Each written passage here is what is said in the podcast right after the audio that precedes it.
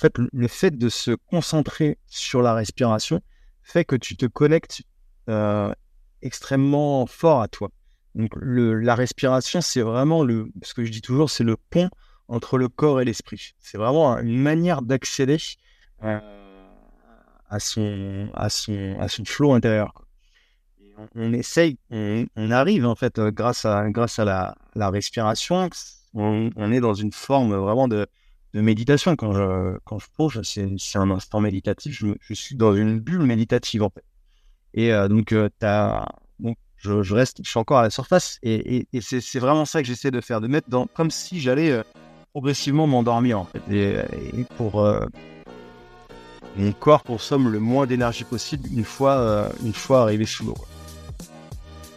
L'impossible n'existe pas tant qu'on n'a pas essayé. Je suis Cyril Blanchard, entrepreneur et conférencier. J'aide les sportifs à vivre de leur passion. Depuis de nombreuses années, je côtoie les plus grands coachs et athlètes. Avec Champion de ma vie, je vous propose de découvrir ensemble ces champions au parcours inspirant. Leur singularité va vous surprendre tout autant que leur simplicité.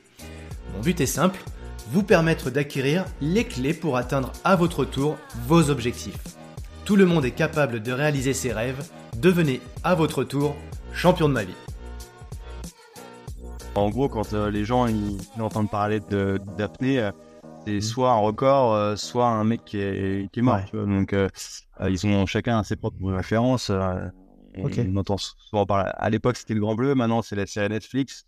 Et oui, évidemment, ça fait parler. Et puis, ça, ça remet un peu un pied dans le monde mm. apnée, le sport un peu euh, marginal, euh, suicidaire, ou euh, on ne sait pas trop si le mec il veut remonter, ou s'il fait ça pour frôler la mort, ou bon, ce côté un peu mystérieux qui est, qui est pas encore très, très clair pour les gens et pour le, pour le grand public. On a toujours un peu cette idée du, de l'apnéiste, un peu, ouais, on ne sait pas trop dans quel monde il veut évoluer, s'il veut se rapprocher de la mort, ou alors c'est parce qu'il y a un truc au fond et qu'il veut aller chercher.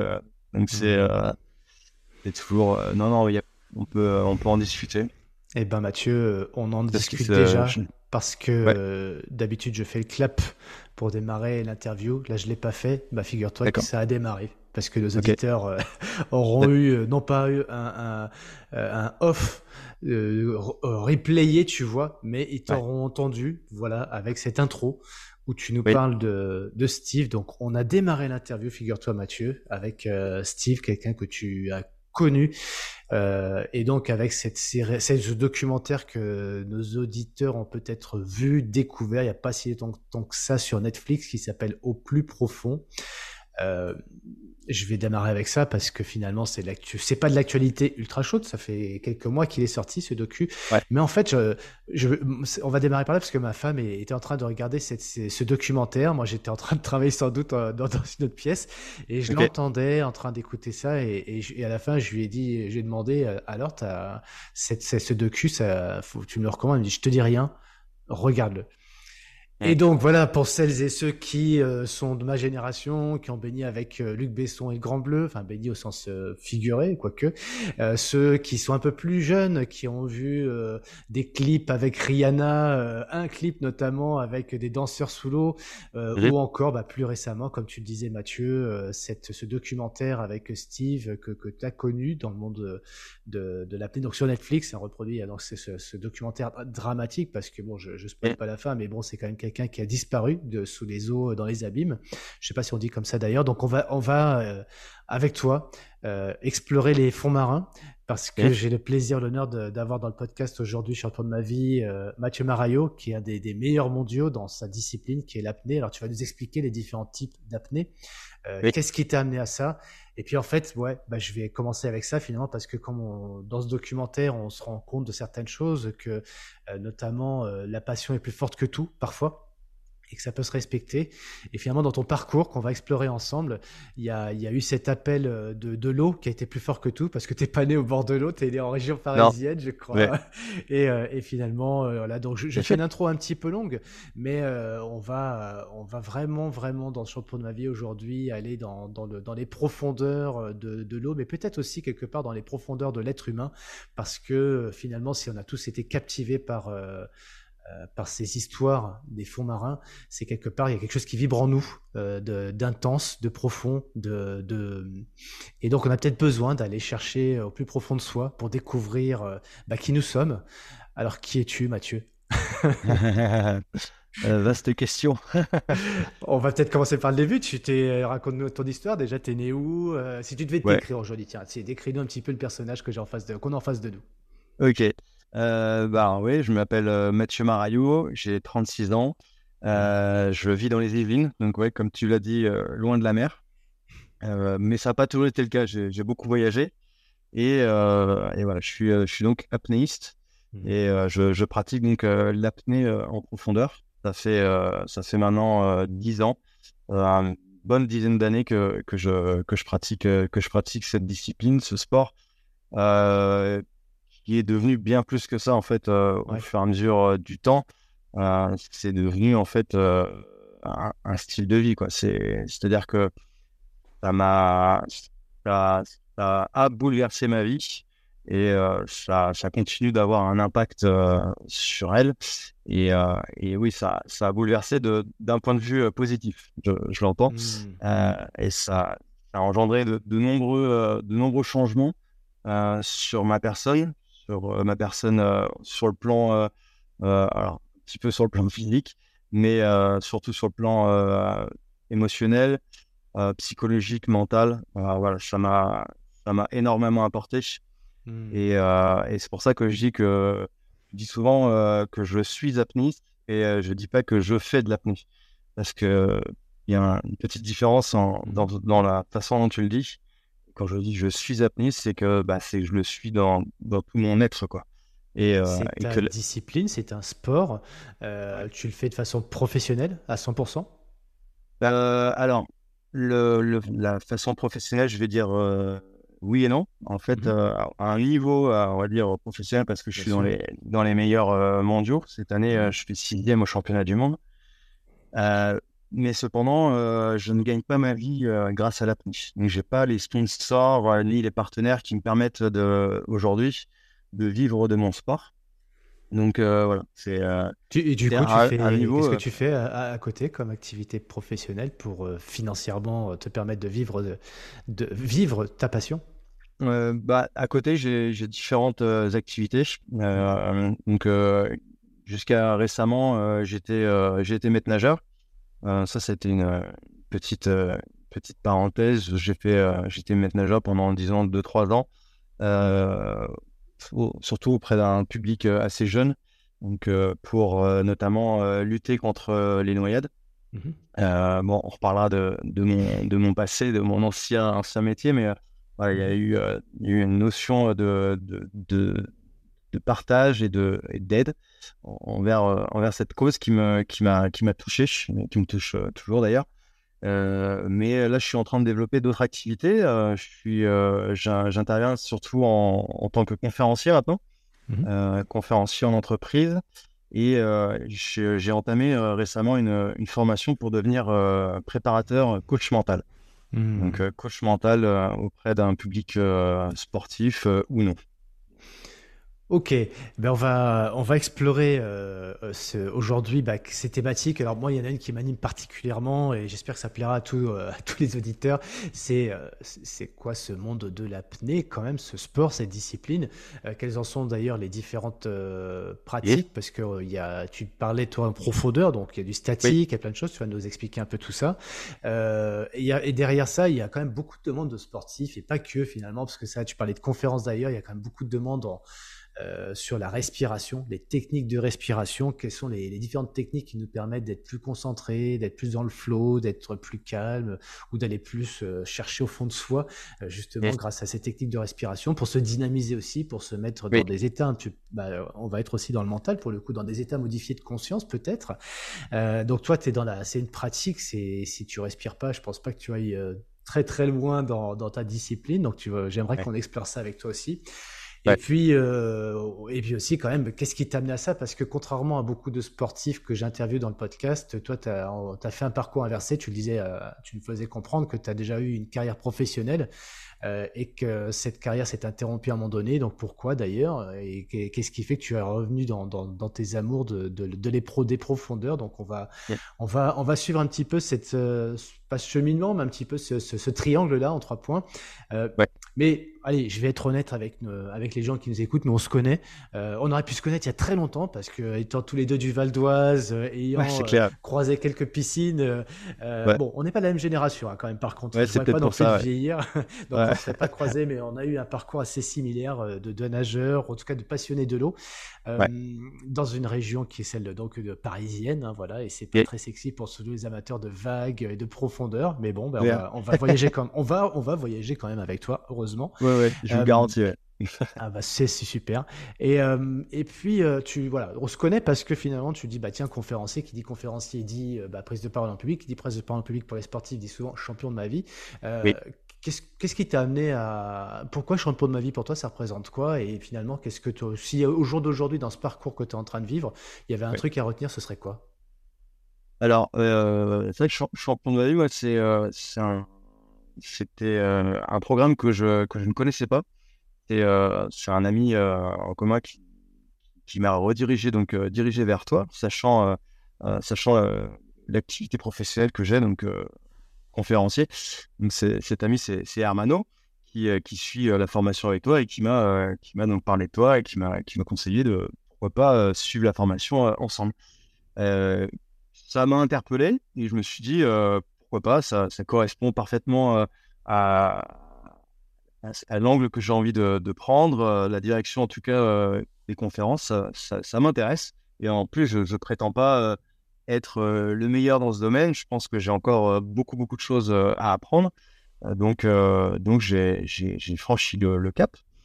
au début, je, je m'attendais je m'attendais à quelque chose d'autre en fait que ce que je suis en train de vivre aujourd'hui. Et, euh, et, euh, et, en fait, c'est une surprise et c'est une belle surprise. C'est, c'est quelque chose. Euh, en fait, là, je n'ai pas encore fini le, parcours. Pour ceux qui, qui, nous écoutent, mmh. je suis encore dans, on va dire, une bonne moitié de, du cheminement déjà franchi et, et c'est surtout un, ce que je devais retenir, c'est surtout une, cette forme d'introspection qui, me, qui me plaît qui m'enthousiasme tout particulièrement. Je pense que je m'attendais à, voilà, peut-être euh, un concours d'éloquence, euh, arriver à, parler euh, d'une belle manière, utiliser des belles phrases, etc. etc. et en fait, c'est pas vraiment ça. C'est plus la, méthode qu'on voit, qu'on apprend. Et, et c'est c'est au travers de tout ça que, que je fais donc ce cheminement d'introspection, de, de, machine arrière un petit peu, de, comme je te le disais l'autre jour, c'est un, peu comme euh, si je réouvrais un livre que j'avais déjà lu, mais dans, lequel je, redécouvrais euh, des détails qui m'avaient un petit peu échappé. Et, euh, c'est recomprendre un petit peu aussi qu'est-ce qui m'a amené à prendre certaines décisions dans, ma vie que j'avais peut-être un petit peu mis de côté ou oublié. Et, et du coup, cette, cette, forme d'introspection, elle est et d'un point de vue euh, énergie, je trouve que c'est euh, c'est vraiment très très fort. Et, euh, et j'apprécie énormément l'exercice. je pense que on a, on a tendance à, à évoluer dans, dans, le monde, dans, dans, nos, dans, nos, objectifs. On se donne des objectifs, mais on a tendance à ne pas souvent regarder ce qu'on a, qu'on a réalisé en fait. On, on, se, retourne pas assez souvent, je pense, à mon sens, pour regarder le chemin, la route qui était, euh, qui était, euh, qui était faite. Et, euh, et c'est grâce un petit peu à ce que je suis en train de faire aujourd'hui avec Champion de ma vie que je me rends compte finalement de, de tout ce chemin. Quoi. C'est, mmh. Et ouais, c'est juste. c'est fort, c'est très très fort en fait ce que je suis en train de vivre. Bah oui, c'est ton histoire à toi, donc elle est forcément forte. C'est, celle que, ah. c'est la plus belle histoire que tu puisses écrire, c'est pas celle des autres. Euh, enfin, je parle pour tout le monde finalement. La plus belle histoire qu'on peut écrire, hein, c'est pas celle des autres, c'est, quand même la sienne. Euh, pour en tirer euh, peut-être une pépite, en tout cas une, substance qui suffisamment, qui a suffisamment d'impact pour bah, les gens qui qui sont confrontés à des difficultés et peut-être que toi tu as réussi d'ailleurs à, à, dépasser ces difficultés. Je crois que tu en as eu d'ailleurs dans ton parcours, donc on va les explorer ensemble et puis en, mode, euh, alors je cherche depuis tout à l'heure, euh, j'ai Luc Besson qui me vient en tête forcément, mais c'est l'acteur le, euh, qui, qui, était incarné par, rappelle-moi. Jean-Marc Barr Jean-Marc Barr qui jouait le rôle de... Qui le, le, le, français, qui est Jacques Mayol Merci, voilà. Ouais. Qui faut serrer, comment on peut oublier ça Jacques Mayol. Jacques Mayol et Enzo Mallorca. voilà, le petit français. Ouais, le petit euh, français. Et, forcément, quand, euh, comme je disais tout à l'heure, finalement, sur le Grand Bleu, on a, euh, on a une histoire qui nous parle pas tous, mais c'est, oui ça touche quand même beaucoup de gens. Force est de constater que tous ceux qui ont regardé euh, euh, ce film-là euh, fait partie quand même du top 10 hein, de, des films qui impactent. Donc, comme quoi une histoire, aussi singulière soit-elle, celle de Jacques Mayol, c'était une histoire simple finalement, mais une histoire de passion aussi. Et ça touche quand même dans le cœur des gens. dans ton retour finalement, toi personnel, qu'est-ce qui te dit, fait dire à un moment donné, ça, je, parlais de, taper dans le cœur des gens. Qu'est-ce qui, toi, te, au regard de, tes 35, 36 premières années, te tape le plus dans ton cœur quand tu regardes dans le rétroviseur? Qu'est-ce qui nous tape le plus euh, bah, C'est compliqué. Je pense que ça rejoint un petit peu ce que j'étais en train de dire. C'est euh, mmh. euh, vraiment ce, chemin, ce chemin parcouru. Alors, je vais pas parler, je vais pas repartir de, de l'époque où j'étais à la maternelle je vais vous épargner ça, mais il y a eu un, dans ma vie, il y a eu un, passage entre euh, euh, mon ancienne vie professionnelle. Moi, je vais, je vais le dire, je suis, un, je suis ancien pompier de Paris. Et eh ben justement, qu'est-ce qui t'a amené à devenir un pompier, et qui plus est pompier de Paris, donc militaire euh, Ça commence comment cette histoire C'est quoi cette passion pour le, le, képi, pour l'armée, pour les valeurs Qu'est-ce qui t'amène là-dedans?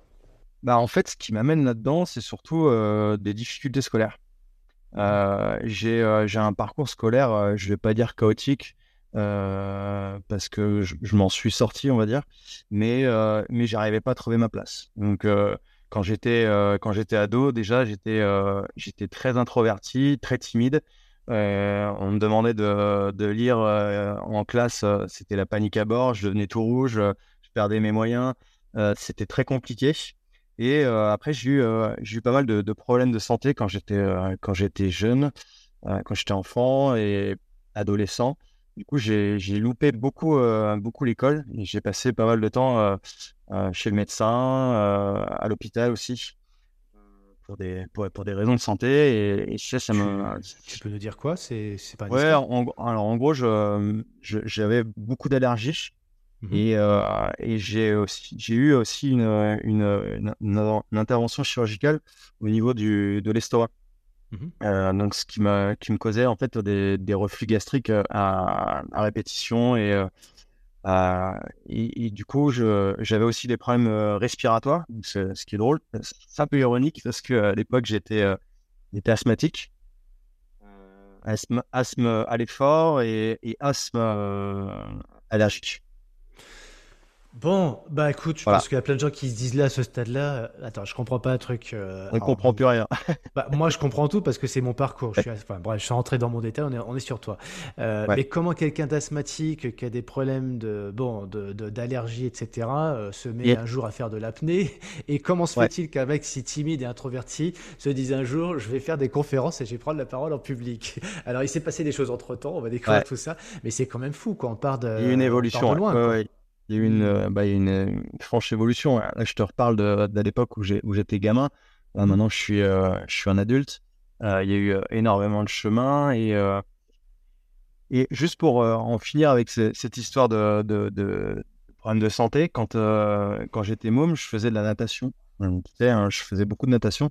Et, et à l'âge de, de, 10 ans, j'avais un rêve, en fait, c'était de, de participer aux Jeux Olympiques en tant que, nageur. Et, euh, finalement, en fait, euh, ce, rêve, il ne pourra pas se réaliser puisque je, je vais être contraint d'arrêter la natation justement à cause de mes problèmes de santé. Et en fait, la, position euh, horizontale ne convenait pas en fait à, à, ces, à, ces, problèmes. Et du coup, j'ai dû arrêter comme ça du, jour au lendemain la natation. Et, et mon rêve de, de, participer aux Jeux Olympiques, c'est un petit peu envolé avec ça. Bon, après, est-ce que j'aurais participé aux, Jeux Olympiques si j'avais pas eu de problème de santé? C'est encore une autre histoire. Mais disons que très très jeune, j'ai une, une, déjà cette appétence pour le haut niveau, pour, pour la compétition et pour, on va dire, je pense aussi le dépassement de soi. Euh, ouais, donc ce petit gamin, euh, même, ou ado en tout cas, introverti, problème de santé, il a quand même des rêves euh, et de, réalisation. Hum, dans ce contexte-là, tu évolues donc en région parisienne, au niveau familial, des frères et sœurs des, Oui, alors je suis, je suis dans une, famille avec. Un, moi, je suis, l'aîné et j'ai une, une petite sœur et, et un petit frère. Donc euh, on est on est trois. Euh, je, je grandis euh, en, en, région parisienne. vraiment une, une, famille aimante avec des, des, très bons très bons rapports sur sur à tous les niveaux. Je suis soutenu par par mes parents dans, dans le sport, dans aussi dans les problèmes de santé parce qu'ils passent énormément de temps. Bah, T'imagines avec moi à m'emmener à euh, mes rendez-vous médicaux, euh, aller à l'hôpital, à faire des examens, des, tonnes et des tonnes d'examens, euh, passer des nuits aussi avec plus de 42 fièvres. voilà. Donc des, des, parents qui ont été très très présents et, qui, le, qui le sont toujours d'ailleurs et qui, qui ont vraiment compté et qui comptent énormément pour moi encore. Mais tu es, euh, bien entouré, tu es quand même fragile, entre guillemets. Ah oui, complètement. Je suis, fragile euh, d'un point de vue. Alors, euh, c'est. Tu vois, c'est. Alors, il y, a eu un, il y a eu un premier déclic, mais qui est pas le bon. C'est qu'en gros, je suis c'est le petit gamin rêveur.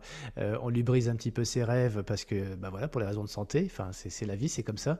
Et qu'est-ce qui fait que, du coup, il y a peut-être un autre déclencheur qui t'emmène à aller dans, dans l'élite, entre guillemets, si c'est pas dans le sport, mais pour le coup, les pompiers de Paris, on est aussi quand même dans l'élite. Hein, c'est quand même une grosse sélection pour y arriver. Donc, c'est quoi, à un moment donné, le truc qui te fait dire, malgré ma fragilité, mes problèmes de santé, et puis euh, bah, je, je, peux aller plus que ce que mon corps a priori. Euh, ouais, alors disons que le, sport, ça a quand même euh, été toujours le, vraiment le, centre névralgique. C'est-à-dire qu'à l'école, c'était vraiment par cette, par cette matière-là que je me suis exprimé et que j'arrivais un peu à, à exploiter mon potentiel. Donc c'était vraiment au travers de, de sport que, que j'arrivais à m'épanouir. Quoi. Et euh, donc, c'était, moi, j'avais pas beaucoup d'heures euh, par semaine. J'aurais rêvé de faire euh, sport-études pour faire plus de, de sport, mais malheureusement, mon niveau, mon niveau scolaire ne, ne, me le permettait pas. du coup, il fallait que je me contente des 2, 3, 4 heures de PS dans, dans, la semaine. Et, et c'était pour moi bien insuffisant. Quoi. Donc après, sur les bancs de l'école, moi, je me faisais chier en fait. je ne tenais pas en place j'avais l'attention euh, qui partait. Euh, je me rappelle quand j'étais au collège, je m'asseyais dernier rang au bord de la fenêtre. Euh, j'avais dessiné sur ma table une boussole.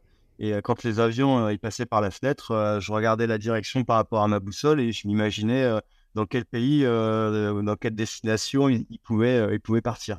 Donc toujours un peu la, tête dans, dans, les nuages, toujours un peu arrivé. Euh, et, du coup, voilà, force est de constater qu'il euh, il fallait bien que, que, je trouve un métier, que je fasse quelque chose de, de ma vie. Euh, et c'était et, je me suis en fait penché sur des métiers d'action ou des mmh. métiers avec avec le sport vraiment au centre de, de, de, l'attention. en général, c'est la filière classique toute tracée, c'est le STAPS, tu vois. Enfin, je sais pas si on dit toujours STAPS aujourd'hui, mais c'est. Et toi, tu fais pas ça? Ben non, parce qu'en fait, le STAPS, euh, ça me demandait de, de passer euh, encore des années euh, derrière les, les, bancs de l'école et, moi, j'en pouvais plus. En fait, je tenais plus en place. Il fallait, il fallait que je passe à l'action. Il fallait que, il fallait que je sois debout. Il fallait que je bouge. Il fallait que, voilà, que j'avais une vingtaine d'années. voilà, il fallait, fallait que j'en, fallait que je fasse quelque chose, quoi, vraiment. Et du coup, il y a eu deux, deux idées. Un, la gendarmerie. Deux, les pompiers. Mmh. Et il y a toujours eu aussi cette, cette appétence euh, pour le, sport euh, aquatique, pour, euh, pour la natation, pour la plongée, etc. Et je me suis dit, bah, si, je, si je rentre dans un corps militaire, il y a aussi des possibilités que je sois avec une spécialité de d'homme grenouille, mmh. d'homme aquatique. Quoi. Donc je me suis dit, ça peut vraiment, ça peut vraiment faire l'affaire. Et du coup, bah, c'est finalement chez les pompiers de Paris que, que je suis que ma, ma, décision se fait d'aller en fait tenter le, concours à la brigade des, sapeurs-pompiers de Paris. Quoi. Et là, j'ai 22 ans. Ouais, il, Tenter le concours, il, y a le, il y a le tenter et, le réussir. Oui, voilà. Alors, je suis arrivé. Oui, ben, ouais, ouais, je réussis. Ah, euh, moi, quand je, je une fois de plus, on n'est pas de la même génération, mais quand même, euh, je pense que c'est toujours un peu pareil. Quand tu c'est l'élite, euh, tu rentres pas comme ça. il faut des, il faut un niveau, quoi. Et ouais, il y avait un niveau je suis resté un peu bloqué. ouais, alors tu dis que tu fais du sport, que tu es passionné pour ça, mais je suis resté quand même bloqué sur le truc de je fais de l'asthme, je fais des allergies, j'ai des problèmes gastriques, d'acidité, j'imagine, au niveau de la acide basique dans l'estomac. Donc en fait, il y, a eu, euh, il y a eu un passage euh, à l'hôpital, euh, une opération qui m'a qui m'a soulagé en fait de ça. Et mmh. qui ça a été en fait une, une, opération sur pour pour modifier en fait une, une malformation physiologique quoi. le clapet œsophagien qui restait constamment ouvert, en fait, ils sont venus faire un acte chirurgical. Et en, fait, à la suite de cette opération, ça a changé ma vie. Mmh. d'un point de vue santé. Quoi. Donc là, je me suis mis en fait à grandir, je me suis mis à maigrir. et puis mes, mes, performances dans, dans, dans, dans, la vie, et puis je me suis senti bah, beaucoup mieux. Quoi.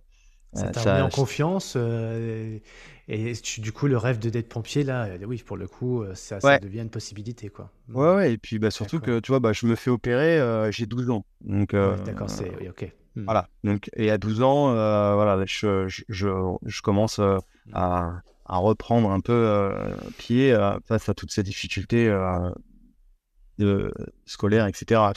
Hmm. Et les pompiers, en fait, j'arrive, j'arrive au test de sélection un peu méga entraîné parce que j'ai eu, j'ai eu le temps de me préparer. Et à l'époque, j'étais, j'ai fait beaucoup de courses à pied. Euh, vers l'âge de, euh, de 16-17 ans, je commence à faire de la course à pied. Euh, je commence par faire des 10 km, je fais un semi-marathon. Et la veille de mes 20 ans, je cours mon premier marathon.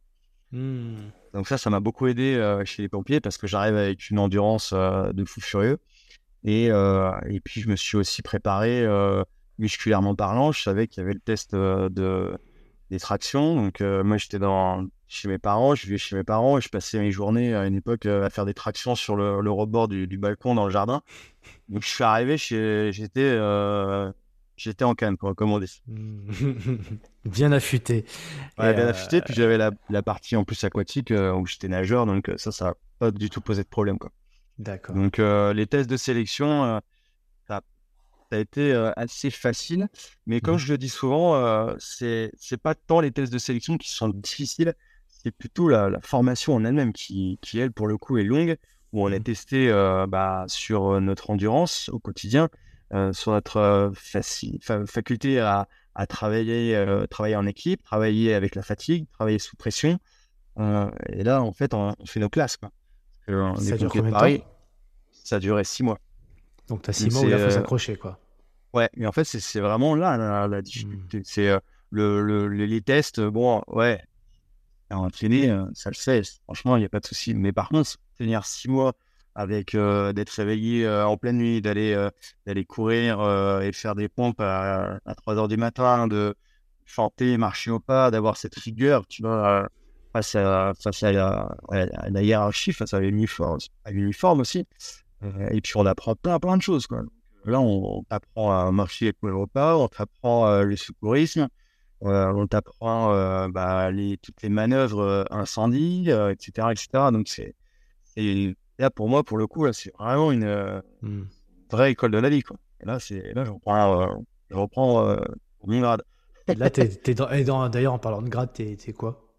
Euh, j'ai pas, j'ai pas monté les, les, échanges. Je suis resté en fait première classe. D'accord. ouais. J'avais pas vraiment de, d'envie de, de, de, carrière à la brigade. Euh, et, et, puis, euh, et puis on en revient après, mais après, j'ai fait ma spécialité chez les aquatiques. Et disons que le grade, en fait, euh, j'avais les mêmes fonctions en tant que première classe qu'un caporal chef, si tu veux, sur le, sur le bateau. Donc, euh, d'accord, du fait de ta spécialisation, homme grenouille. exactement. D'accord. Et, et, ok, et là on est, on est à peu près quand tu démarres là que tu as fait ta formation, on est en quelle année là? Je, je, suis très mauvais moi pour les calculs, mais là on est en 2024, on va dire en 2001, 2002, non, dans ces eaux-là, non? Commence, je range chez les pompiers en 2009. Ah non, c'est plus tard. Tu vois, je calcule vraiment pas bien. 2009. Euh, et, et, et, en fait, je, tu parlais tout à l'heure de, de, de servir, d'aider les autres, de faire le, le, don. Et c'est quand tu te retrouves chez les pompiers de Paris, tu étais vraiment dans cette. Euh, euh, tu te retrouves là-dedans, donc dans, d'aider les personnes, de sauver des vies, de ça fait ouais, complètement. bah, c'est ça en fait, c'est ça qui m'a animé au départ. Moi, c'était quand je regardais des, des reportages à la télé, toutes les tous les reportages que je pouvais trouver sur YouTube euh, des pompiers, moi, quand je voyais, ça, me, ça me dressait le poil. Quoi. C'était, moi, je, ouais, je, voulais, je voulais aller dans les, dans les, dans les feux, aller, aller secourir, je voulais faire. Je voulais aider au truc. Quoi. C'était, ça avait vraiment du sens. Quoi. Et, euh, et la devise sauver ou périr, euh, je la redis encore aujourd'hui, ça me, ça me fit encore des, frissons. Tu vois, c'est, le, pour moi, c'est le don de soi pour l'autre est vraiment à son, plus haut niveau, tu vois. Et c'est euh, et c'était des ouais, ça a été des années, euh, comme je dis, euh, de, de, service service pour la nation entre guillemets, tu vois. Je pense que à l'époque, j'aurais aimé faire le service militaire et, et j'ai trouvé un petit peu ce que je recherchais dans, tout ça.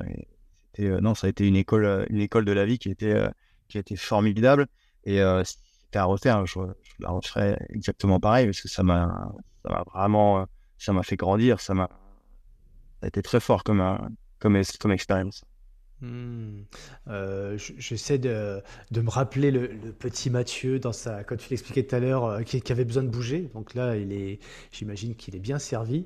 Euh, mais tu parlais aussi du petit Mathieu qui aimait voyager, qui aimait, qui avait les yeux en l'air, qui voulait être un aventurier.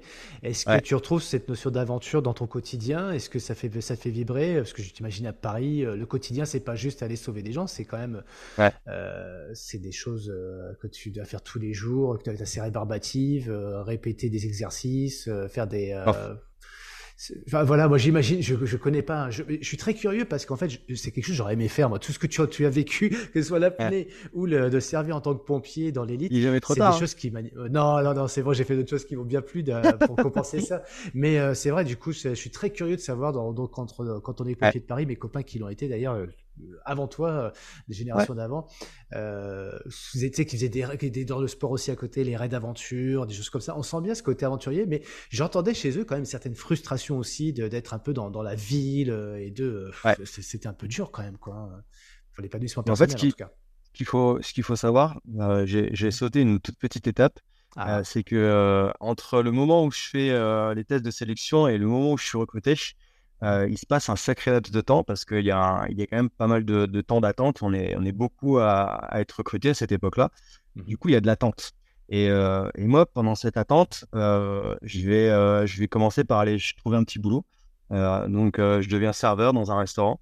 pendant quelques mois, j'engrange un peu de, un peu d'économie. Et, et, là, je prends un, un, billet en fait pour aller voyager. Donc, je pars, je pars pendant deux mois en Asie je vais traverser toute la Thaïlande et toute la Malaisie euh, avec un sac à dos. Euh, et là, c'est mon premier voyage, j'ai 21 ans. Euh, je suis parti tout seul, une aventure de dingue. Et, et, quand je rentre, en fait, après ces deux mois de, de baroud, je dis à ma mère, j'ai plus envie d'être pompier, je veux aller vivre en Australie. Ah ouais, ouais, Je veux me barrer, je veux aller faire ramasser les frises, je ne sais trop quoi, en Australie. C'était l'époque voilà, où tout le monde prenait leur, le visa working holiday. Hein. Et, euh, et, euh, et, en fait, moi, je me, je me retrouve en mode, euh, je sais, je sais, j'ai plus envie d'être pompier en fait. Mmh je, veux voyager quoi. Ça m'a, ça m'a trop intrigué cette histoire. C'est, mmh. c'était complètement dingue. J'ai envie de vivre ça encore et encore. Et, et au final, il y a une espèce de, de, un espèce de dilemme qui va se passer pendant, mais genre pendant plusieurs mois en mode, est-ce que je vais à la brigade ou est-ce que je vais en Australie? Euh, Et ça a été un choix hyper dur à faire. Mais euh, mmh je, ça m'a hanté. C'est-à-dire que je pensais à ça jour et nuit. Euh, dans ma tête, c'était soit je vais à gauche, soit je vais à droite. Mais l'une décision doit être complètement mmh opposée à l'autre, quoi. Mmh et je me dis, mais quel choix je peux faire C'est complètement fou. Tu fais ton choix par défaut, tu, fais, tu, tu lis, tu écoutes des gens, tu vas rencontrer des personnes pour t'aider. En fait, je, je, fais un choix. À l'époque, j'étais en couple. Mmh j'étais en couple avec une nana. Et en gros, c'était soit, soit je quittais tout, soit je restais. Quoi. Et, et si je restais, bah, ça, faisait aussi un, ça faisait aussi un peu plaisir bah, à mon ex de l'époque et, et surtout à ma mère. et je me rappelle, c'était à l'époque, c'était c'était mois d'avril, c'était mon, gâteau d'anniversaire. Et, sur mon gâteau, elle me dit Bon, alors, je mets quoi? Je mets, je mets un, un, camion de pompier ou je mets la carte de l'Australie? Ah. Et je fais Bah, bah mets, le, mets, le, mets le pompier. Quoi. Et, en fait, c'est là que je lui ai dit à mon anniversaire J'ai dit Bon, bah, j'ai choisi, je, je, vais être, je vais être pompier, je vais m'engager à, à la brigade. T'as quel âge? 22 J'ai 22 ans. Ok. Là, tu en as 36. Ouais. On sait ce que tu fais aujourd'hui. Enfin, du moins, euh, on sait que la, vie n'est plus celle de pompier, en tout cas aujourd'hui. Euh, la question que j'ai envie de te poser là tout de suite, si tu reviens là maintenant, tu as 22 ans, est-ce que tu fais le même choix, sachant tout ce qui s'est passé? Ah ouais, ouais, ouais, je refais pareil. Ouais. Ok. Pourquoi? Le, choix, le choix serait peut-être euh, plus facile à prendre bah, parce, que, parce que la brigade, ça a été. moi, mmh. c'est un passage qui m'a je te dis, qui m'a qui m'a changé, quoi. C'est qui m'a fait grandir euh, de, de, beaucoup de, de, beaucoup de manières et et, euh, et j'ai fait des, des, très belles rencontres aussi. Euh, j'ai rencontré un de mes meilleurs amis qui est devenu mon témoin de mariage. Je suis devenu son témoin de mariage. On est on est comme Indiscrétion pour indiscrétion, c'était pas la même personne avec laquelle tu t'es marié que celle qui était là pour tes 22 ans. Non, pas du tout. non, et du coup, tu vois, c'est pour ça que je me posais un peu la question. Tu vois, des fois, on fait des choix aussi parce que, parce que les enfants, parce que son conjoint ou sa conjointe. et, on met un petit peu, entre parenthèses, un choix de cœur. Euh, mais ce que tu me dis là, c'est que, oui, j'ai peut-être pas fait un choix de cœur, mais je le regrette pas parce qu'entre temps, j'ai découvert plein d'autres ouais, parce que derrière, entre temps, il y a eu une, euh, une expérience de fou. D'accord. Ok. Ouais, pas de, complètement. Pas de regret. Pas de regret, zéro, jamais. Alors, c'est, du coup, tu vas au pompier euh, à, Paris quand même. ouais, c'est vrai, hein, quand même. C'est, le rêve de beaucoup de gens. D'ailleurs, euh, ça me fait penser à Joachim, hein, que j'ai interviewé il n'y a pas très longtemps pour travailler dans le podcast. Joachim euh, Parizeau, dont, pour le, qui avait le rêve aussi d'être pompier de Paris et qui a eu énormément de problématiques pour vivre son rêve, notamment lié à des problèmes de ses yeux. Hein. j'ai écouté son podcast d'ailleurs. Ah, il est moi, je le trouve passionnant ce podcast euh, parce qu'il y a une simplicité, une histoire, hein. mais une histoire derrière qui, qui en fin de compte, on se dit finalement à la fin, quand je l'écoute, quand je l'écoute, je me dis putain, bah, l'enseignement que j'en tirais, moi, c'est souvent c'est, cette petite phrase qu'on retient euh, vise vise la lune, au pire, tu, au pire tu toucheras les étoiles. Bah lui, c'est exactement ça son parcours. Quoi. Il a il visait la lune, puis le jour où il touche la lune, finalement, bah, non, il va faire autre chose. C'est incroyable. c'est comme quoi, comme quoi. Bon, je vous invite à écouter, mais là, là, on est avec toi, Mathieu, et c'est pareil un peu là finalement parce que toi, pour le coup par contre, tu es pompier de Paris et tu vas pas y rester toute une carrière parce que tu vas. On a compris que derrière, il y a une autre passion qui est l'apnée et, les voyages. Et, aujourd'hui, voilà, qu'est-ce qui fait que tu, tu, tu en fait, vis, euh, tu te réalises à ce moment-là? Pour revenir un petit peu euh, sur, euh, sur ta question de tout à l'heure, si je me sentais pas mm. trop étriqué. Oui. à Paris, en fait, qui... la chance que j'avais, c'est que j'avais quand même beaucoup de, de vacances. contrairement à la majorité des, des gens, j'avais pas mes cinq semaines, mais j'en avais neuf. Mmh et en fait, ça, ça, ça a vraiment joué dans la balance parce que euh, pendant que j'étais pompier, et ben, j'ai réussi à continuer à voyager. Et en fait, moi, je prenais, je prenais un coup cinq semaines et un coup quatre semaines. Et, et, les autres, ils me regardaient comme un extraterrestre. Ils me disent, mais attends, mais tu vas prendre deux fois deux gros voyages. Et après, toute l'année, genre, tu, vas en trimer. Et nous, et les mecs, en fait, ils prenaient trois jours par-ci, cinq semaines par là, mmh. enfin, cinq jours par là, une semaine par là. Je fais non, mais moi, je, veux partir à l'autre bout du monde. Il faut au minimum un mois, quoi. Et, euh, et, du coup, on regardait un peu euh, bizarrement, mais, mais pas grave, quoi, parce que j'arrivais quand même à caler deux gros voyages par an mmh pendant cinq ans. Donc, donc ça, c'était vraiment cool. Tu as fait dix gros beaux voyages, on va dire. Ou ouais. Si tu en avais qu'un à retenir que tu voudrais nous vendre, c'est vendre entre guillemets. Hein. c'est quelle destination pour, et pourquoi? Bah, s'il y en a un à retenir, euh, ça va être euh, l'Indonésie, ça va être Bali. Parce mmh que euh, parce que c'est celui-là en fait qui a ensuite engendré l'étape d'après, quoi. Mais indépendamment de ton étape d'après, tu, tu, tu as fait euh, les quatre coins de la planète, pas tous, mais tu en as fait pas mal. Ah, j'ai, beaucoup. À, l'époque, j'étais surtout en Asie. Euh, parce que c'était pas trop cher, parce que je parlais anglais et pas espagnol, et, euh, et que il y avait et que c'était facile. J'avais j'avais eu l'habitude de ça. J'ai commencé avec la Thaïlande et puis après j'ai fait mmh. j'ai fait le, le Cambodge, j'ai fait l'Inde, j'ai fait Bon, ai fait beaucoup par là-bas, quoi. Et, et, je reviens sur ma question, excuse-moi. Le, c'est pas, c'est, quoi le, le, le, coup de cœur, tu vois? Tu, tu arrives à un endroit de la planète, tu dis, wow, à, part, à part Bali, parce qu'on va en parler après du coup, mais tu dis, waouh, waouh, là, je, arrêt sur image, je crois que je peux, euh, à cet instant, ma vie peut s'arrêter, c'est, c'est le plus beau moment de ma vie, quoi. Bah, qui, moi, ce qui m'a vraiment euh, fait kiffer dans les voyages, c'est de, de, me, de me retrouver dans des endroits euh, complètement euh, qui avait rien à voir avec euh, avec chez moi quoi. Où euh, où la, la bouche n'était pas la même où les gens n'étaient pas la même le, système de, de, pensée de fonctionnement n'était pas le même où les gens ils vivent avec ils vivent avec quasiment peu là où j'étais avec pas grand chose en tout cas. Mmh. Et ouais, c'est vraiment tout ce, dépaysement à chaque fois que, que j'allais chercher, quoi. Et puis. et toi, revenais avec quand tu revenais justement sur, sur à Paris, qu'est-ce que ça t'apporte justement ces, ces voyages? Tu reviens avec quoi? Bah, avec. avec avec la conscience que que je que je vis dans un pays où j'ai enfin où j'ai de la chance, quoi, en fait. Je me rends compte que. Un concept, ça. De quoi? C'est pas un concept, c'est vraiment ce que tu ressens. Tu dis en France, enfin, je suis bien où je suis, j'ai de la chance, pas. Je suis bien. Bah ouais, parce qu'en fait, je me rends compte qu'on a souvent tendance à, cracher dans la soupe. en, tout cas, en tant que Français, on est quand même euh, souvent euh, à se plaindre euh, très très très régulièrement. Et d'ailleurs, tu les rencontres les Français à l'étranger, c'est oh le bus il est en retard, machin, je sais pas quand est-ce qu'on va arriver à l'hôtel oh, la bouche elle est dégueulasse, c'est froid, et regarde l'autre, euh, il dort à moitié. Euh. Ouais, non, mais les gars, tu te plaindre, quoi, franchement. Et, en fait, c'est ça que je me rends compte et je me dis, mmh. moi, j'ai vécu euh, dans, dans, des voyages où, à un moment donné, je suis parti, je suis parti, j'ai vécu dans une tente pendant deux mois sur un matelas gonflable avec une douche, une douche froide, quoi.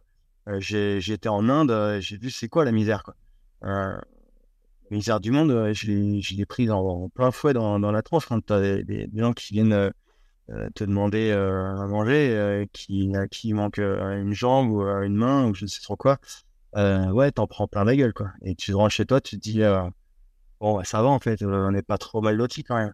Avec tout le système de santé, avec on est quand même des privilégiés. Quoi. On sent avec le temps, en fait. Enfin, quand t'as pas connu autre chose, quand tu es tout le temps euh, dedans, tu t'en rends pas compte. Tu te dis, euh, ouais, bah, en fait, c'est normal.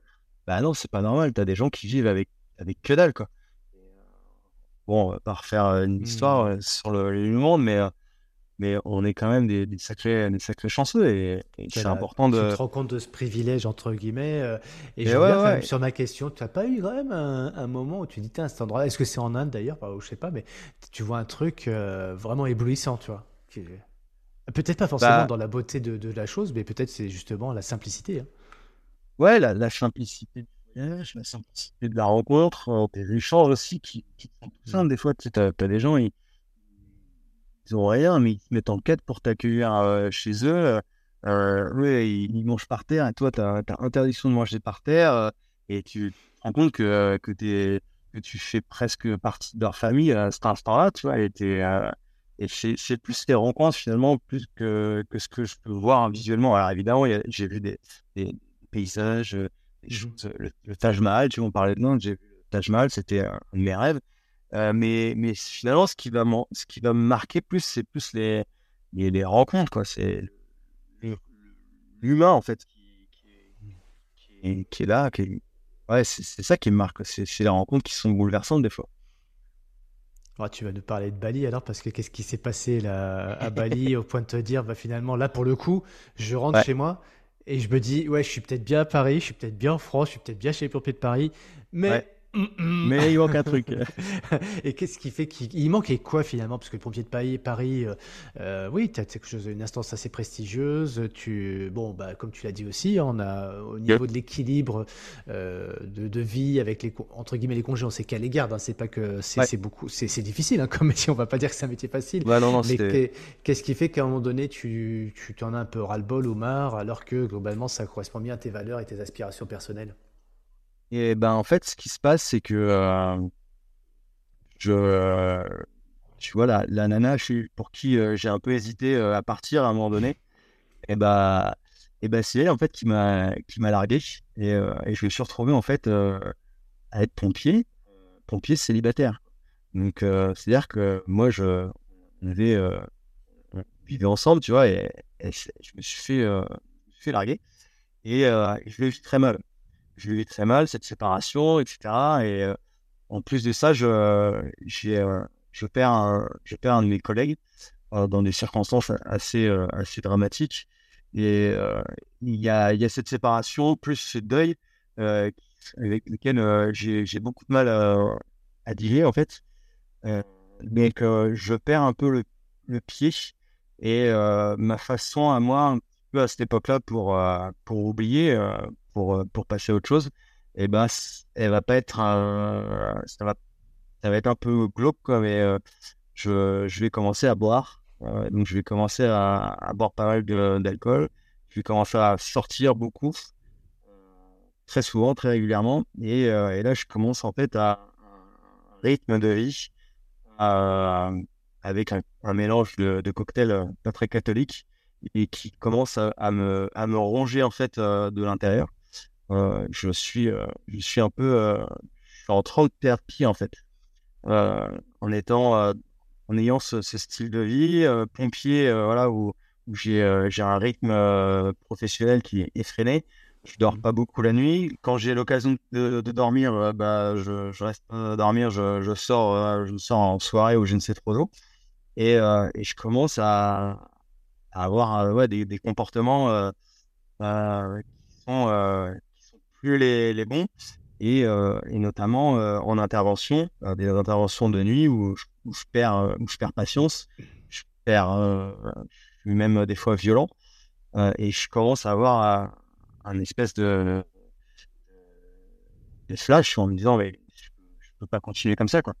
Tu, tu, tu as ce flash euh, quand tu te regardes dans le miroir ou c'est quelqu'un qui te le dit c'est parce que je, vais reformuler ma question excuse-moi Mathieu mais entre ce moment où il y a la séparation et le deuil euh, il se passe combien de temps euh, enfin déjà d'une de l'extérieur j'ai mal à imaginer ça parce que bon que ce soit dans l'armée les pompiers ou même dans le sport on parle rarement de, de, drogue de dépendance d'alcoolisme etc pour autant c'est ça peut être un fait c'en est un pour toi. Tu as conscience que là, es, à un moment donné, tu prends conscience que tu n'es plus du tout dans, dans, dans, ce que, dans l'image de cette profession Ouais, en fait, c'est ça. En fait, je me, je me dis, euh, je représente plus euh, les, les, valeurs et, euh, et, je suis, en fait, je, je corresponds plus à ce que, à la personne que, que, j'ai envie d'être, quoi.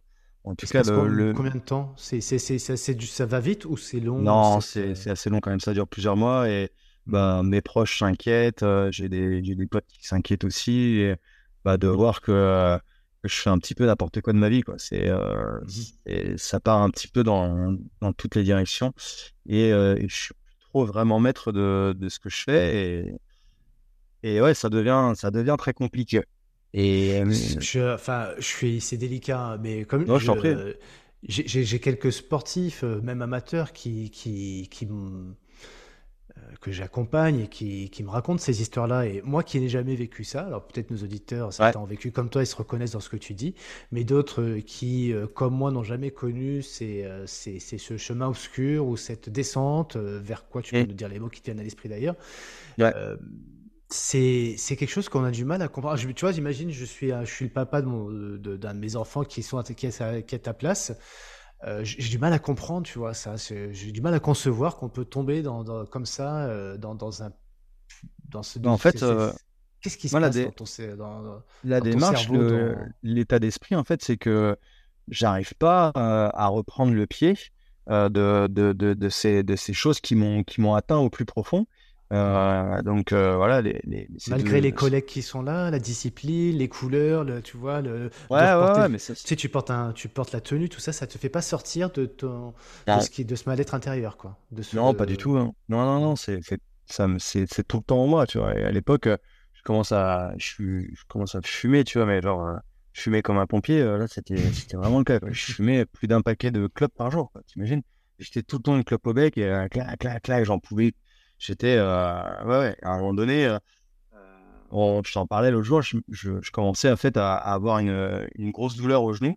Dès que je mmh. commençais à faire du sport je, me, je me, tapais des, des épanchements euh, synoviales euh, au niveau du genou et je pouvais plus faire de sport. Donc déjà j'avais plus mon, mon exutoire parce que le sport moi pour moi ça a toujours été ma soupape. Mais tu, vois, tu as une perte de comment on arrive à. C'est ça, je repose la question, tu vois. C'est progressif, en fait. Mais ouais, ça, c'est dingue. C'est progressif, en fait. Au départ, tu, au départ, tu, tu sors, euh, tu sors pour oublier. Après, euh, tu, tu, tu, picoles euh, pour oublier. Et puis après, des fois, tu te retrouves même à picoler tout seul chez toi pour oublier aussi. Quoi. Et en fait, c'est ce cheminement-là que essayer de t'arrêter de, euh, et essayer de, de, chanter un peu toutes ces, mauvaises. Euh, et en fait, j'arrive pas. Et, et ouais, c'est très compliqué. J'ai même des, j'ai des, des, un peu noirs. Euh, c'est ouais, mmh c'est très compliqué. Et puis, le, et j'ai pas vraiment quelqu'un à qui me, confie en fait à l'époque. Tu vois, j'ai, mmh pas un, super pote, super proche à qui je peux dire tout ce que je ressens, tout ce que, mmh tout ce que j'ai au fond de moi. Et, et je garde en fait énormément de choses pour moi. Et, euh, et ça, c'est quelque chose que, que j'ai appris depuis, c'est que maintenant, bah, dès que j'ai un truc sur le cœur, euh, ça sort direct. Je garde mmh. plus rien pour moi. Et que ça plaise ou que ça plaise pas, tu vois, que ce soit pour moi ou quelqu'un au qui euh, j'ai une pensée, tu vois. On me dit souvent, toi, t'es brut de décoffrage quand même. Et en fait, c'est aussi par rapport à ça parce que pendant une époque, pendant des mois et peut-être des années, mmh. j'ai gardé des choses au fond de moi et à un moment donné, ça, fallait que ça sorte, fallait que ça. Et comme si j'arrivais pas à sortir, ben voilà, c'était inhibé par, euh, par, tout, euh, par tout ça. Et qu'est-ce qui s'est passé? C'est quoi les processus entre le, ce moment où tu n'arrivais pas à te confier, à parler? Parce que j'imagine quand même qu'il y a des gens qui te tendaient des perches, mais bon, toi, tu voulais peut-être pas, ou c'était pas les bons moments, les bonnes personnes. Et aujourd'hui, comme tu dis, bah, c'est maintenant je, je, je, je, dis ce que je pense, je fais sortir mes émotions. Euh, ça a été quoi le processus pour arriver de cette étape d'avant à celle d'aujourd'hui? C'est un voyage? C'est quoi? Bah, c'est une euh, personne, c'est une rencontre, c'est. Euh, non, je pense, que, je pense que c'est, je pense que c'est la maturité en fait. Euh, c'est, c'est l'enseignement que j'en ai tiré de me dire que en fait, on a trop tendance à garder les choses pour soi quand quand ça va pas. moi, je, moi, j'ai vraiment enfoui plein de trucs et et, à un moment donné, il y, avait plus de place quoi. Donc c'est, mmh, un, peu l'image que, que j'ai, ouais, un trop plein où à un moment donné, bon voilà faut que ça, ça, sorte, il faut, il faut la soupape, quoi. Ouais. Qu'est-ce qui se passe? C'est quoi le, le, truc là pour sortir un peu de, de, cette moment, de cette sombre période? Bah, de cette sombre période, en fait, c'est un voyage. Et euh, c'est le voyage euh, qu'on parlait tout à l'heure, c'est le voyage à Bali. Pourquoi tu. Euh, qu'est-ce qui déclenche ce voyage en fait? C'est Non, alors en fait, le voyage à Bali, il est, il est, il est là un petit peu comme, euh, comme tous les voyages que j'ai pu faire depuis le début. Tu vois, c'est ça. Un, à deux voyages par an. Ouais, c'est l'heure de mon voyage. Ah. Merci, au revoir. Je m'en vais pendant quatre semaines. je me la couler douce à Bali, quoi. Hmm. Et, et là, en fait, bah, bah, il va y avoir vraiment une révélation la révélation, c'est que je vais, euh, je vais découvrir l'apnée, en fait. Et euh, je, vais faire je, vais, prendre un stage, un cours, un baptême de découverte de l'apnée euh, en profondeur. Et je suis sur une île, en fait, au large de Bali, qui s'appelle Gili Trawangan. Et à l'époque, les clubs d'apnée, comme on peut les connaître aujourd'hui, ils sont beaucoup moins présents sur, le, sur le globe. C'est vraiment compliqué pour, pour découvrir l'apnée. Et là, par chance, à l'île où je me trouve, et ben, il y a un club d'apnée qui peut euh, me faire découvrir euh, l'apnée euh, en profondeur. Et c'est et c'est ça qui va un petit peu me, me, faire renaître entre guillemets. Quand tu prends ton, ton avion, tu sais pas encore qu'il va y avoir tout ça. Non, non, non. pas, dans cet hein. état-là, quand tu es dans l'aéroport, dans l'avion, tu es, dans quel état Et, et c'est sous l'eau d'un seul coup que tu commences à avoir cette euh, illumination, entre guillemets, ce réveil, cette renaissance, comme tu l'as dit? C'est comment ça s'est. Alors en fait, je pense que. Juste pour refaire, pour mhm. remettre un petit peu dans le contexte, tu, tu mhm. parlais du Grand Bleu tout à l'heure au début de l'épisode. Et euh, en fait, moi, le Grand Bleu, j'ai eu la chance de le, de le visionner euh, très très tôt.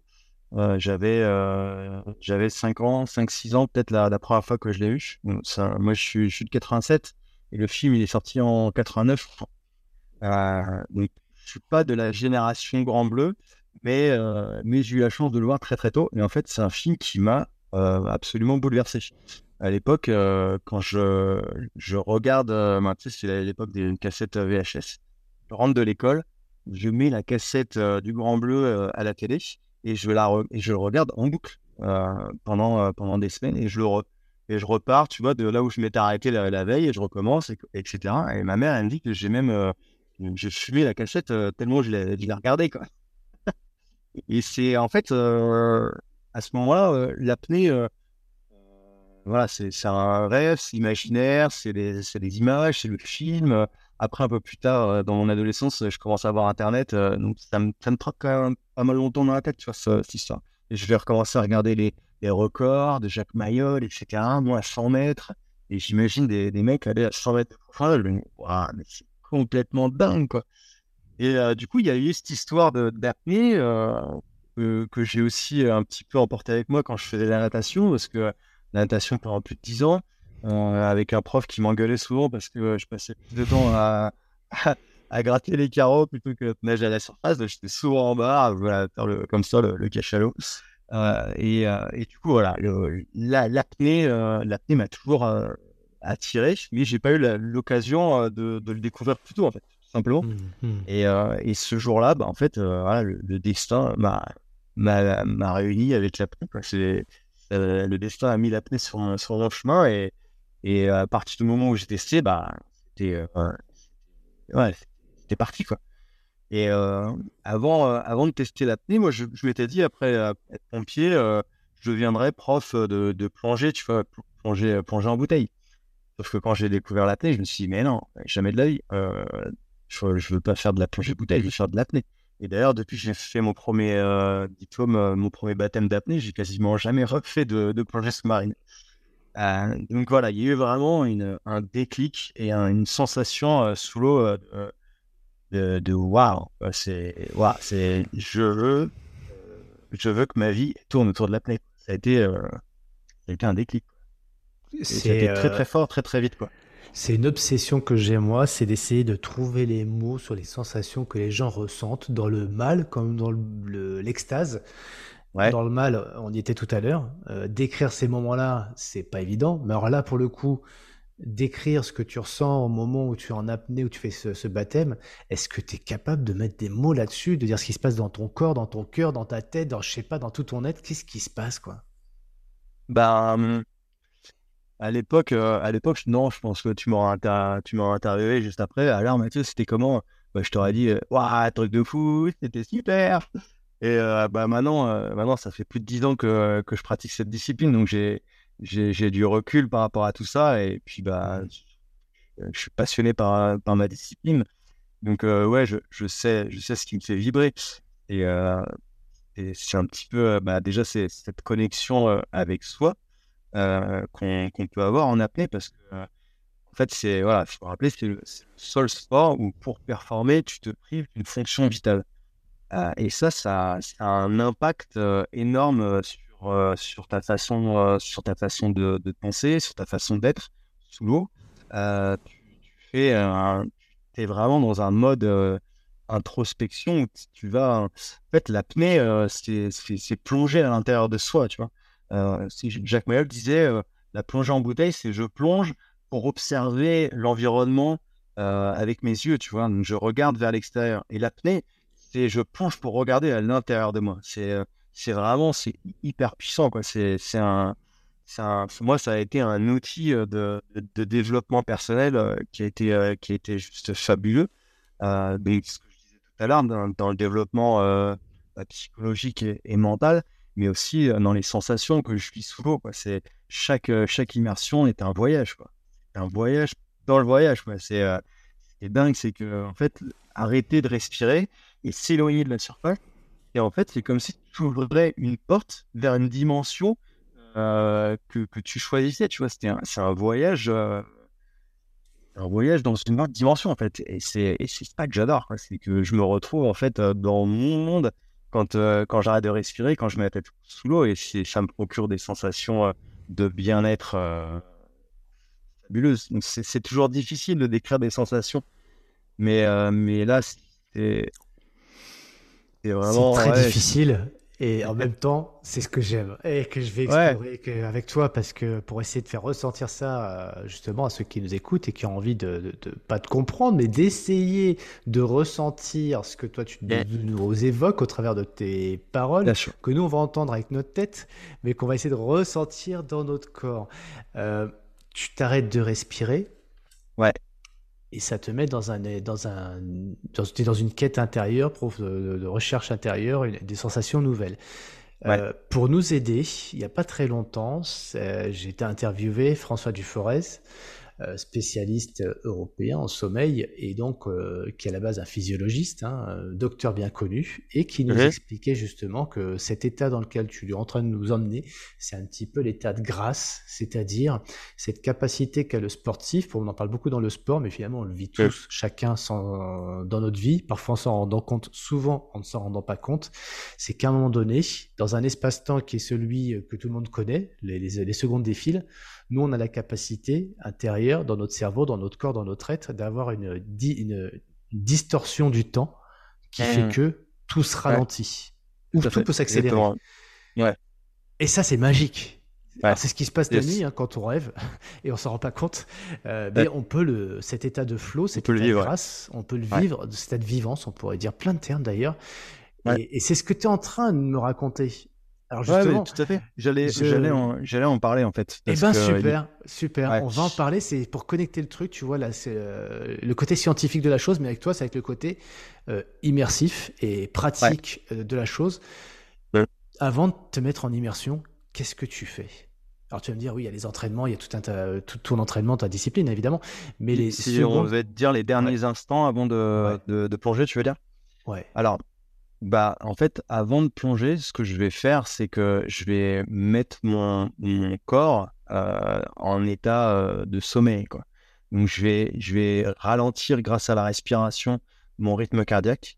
Je vais ralentir, euh, je vais toutes les tensions musculaires qu'il peut y avoir sur, tout mon corps. Je vais faire un, un, scan corporel des pieds à la tête pour venir scanner en fait toutes les tensions musculaires qui peuvent, euh, qui peuvent apparaître euh, sur, euh, sur le corps. Et je vais venir comme ça me, mettre dans un état de relaxation hyper profond. Ensuite, il y a des, des exercices de respiration qui, qui viennent ralentir le rythme cardiaque, ralentir le, le flot des pensées. et en fait, le fait de se concentrer sur la respiration fait que tu te connectes extrêmement fort à toi. Donc, le, la respiration, c'est vraiment le, ce que je dis toujours, c'est le pont entre le corps et l'esprit. C'est vraiment une manière d'accéder euh, à, son, à, son, à son flow intérieur. on, essaye, on, arrive en fait, euh, grâce à, grâce à la, la respiration, on, est dans une forme vraiment de, de méditation. Quand je, quand je plonge, c'est un instant méditatif, je, suis dans une bulle méditative en fait. Et euh, donc, as, donc je, reste, je suis encore à la surface et, et, c'est vraiment ça que j'essaie de faire, de mettre dans, comme si j'allais progressivement m'endormir en fait, et, pour, euh, que mon corps consomme le moins d'énergie possible une fois, euh, une fois arrivé sous l'eau. Euh, est-ce que tu fais la même chose le soir quand tu te mets dans ton lit pour cette fois-ci par contre t'endormir? C'est la même technique que tu fais ou non tu penses pas à ça? Non, alors dans, dans mon lit je vais, je vais utiliser d'autres techniques, d'autres comme la cohérence cardiaque, la respiration carrée, ah. ce genre de choses. Donc tu utilises des techniques aussi pour oui, t'endormir. C'est vrai? Euh, Ça peut arriver. Ça peut arriver. Alors, je le fais pas euh, tout le temps. Je le fais si, si, si je galère un petit peu. Euh, je ça marche? et... ah, Ça marche super bien. Ouais, ouais. D'ailleurs, quand, je fais des... quand je fais des, des, siestes, tu vois, j'utilise 5 minutes de cohérence cardiaque Ensuite, je fais 15 à 20 minutes de sieste et je reviens. C'est comme si j'avais dormi, je sais pas, presque une nuit, tu vois. Et je suis, je suis revigoré et c'est super puissant. La respiration, j'utilise et j'ai toujours eu un, un espèce d'attrait comme ça envers la respiration. Ça m'a toujours un petit peu passionné en fait ce qu'on pouvait faire avec la respiration parce que je, me suis rendu compte rapidement, même quand j'étais pompier, que grâce à la respiration, on pouvait obtenir des, états, euh, des états un peu modifiés. Euh, tu vois, une fois, euh, j'étais en intervention et je vois une personne qui fait une crise de spasmophilie et le caporal-chef qui demande à la personne de respirer, de, diminuer sa respiration pour rétablir les niveaux de CO2 dans le corps, etc. Tu vois. Et je me dis, mais qu'est-ce qu'il est en train de faire? Grâce, il, il, a guidé sur un exercice de respiration et la personne, elle a réussi à retrouver son calme alors qu'elle était en train de trembler, paniquer dans tous les sens. Et je me suis dit, waouh, c'est quand même assez fabuleux ça, euh, cette histoire de respiration. Et puis, euh, quand tu as froid, tu peux gérer ta, tu, avec ta respiration, tu peux gérer ton froid, tu peux dynamiser, tu peux arriver à t'endormir. Euh, les, les, femmes qui, qui accouchent, euh, alors on a un travail de respiration aussi qui est, qui est, qui est, qui est dingue. Enfin, la respiration, elle est quand même au centre de notre, euh, de notre vie. alors, et on a. Et, et, je me permets à ce moment-là parce que j'entends toutes les petites voix intérieures de tous ceux qui nous écoutent.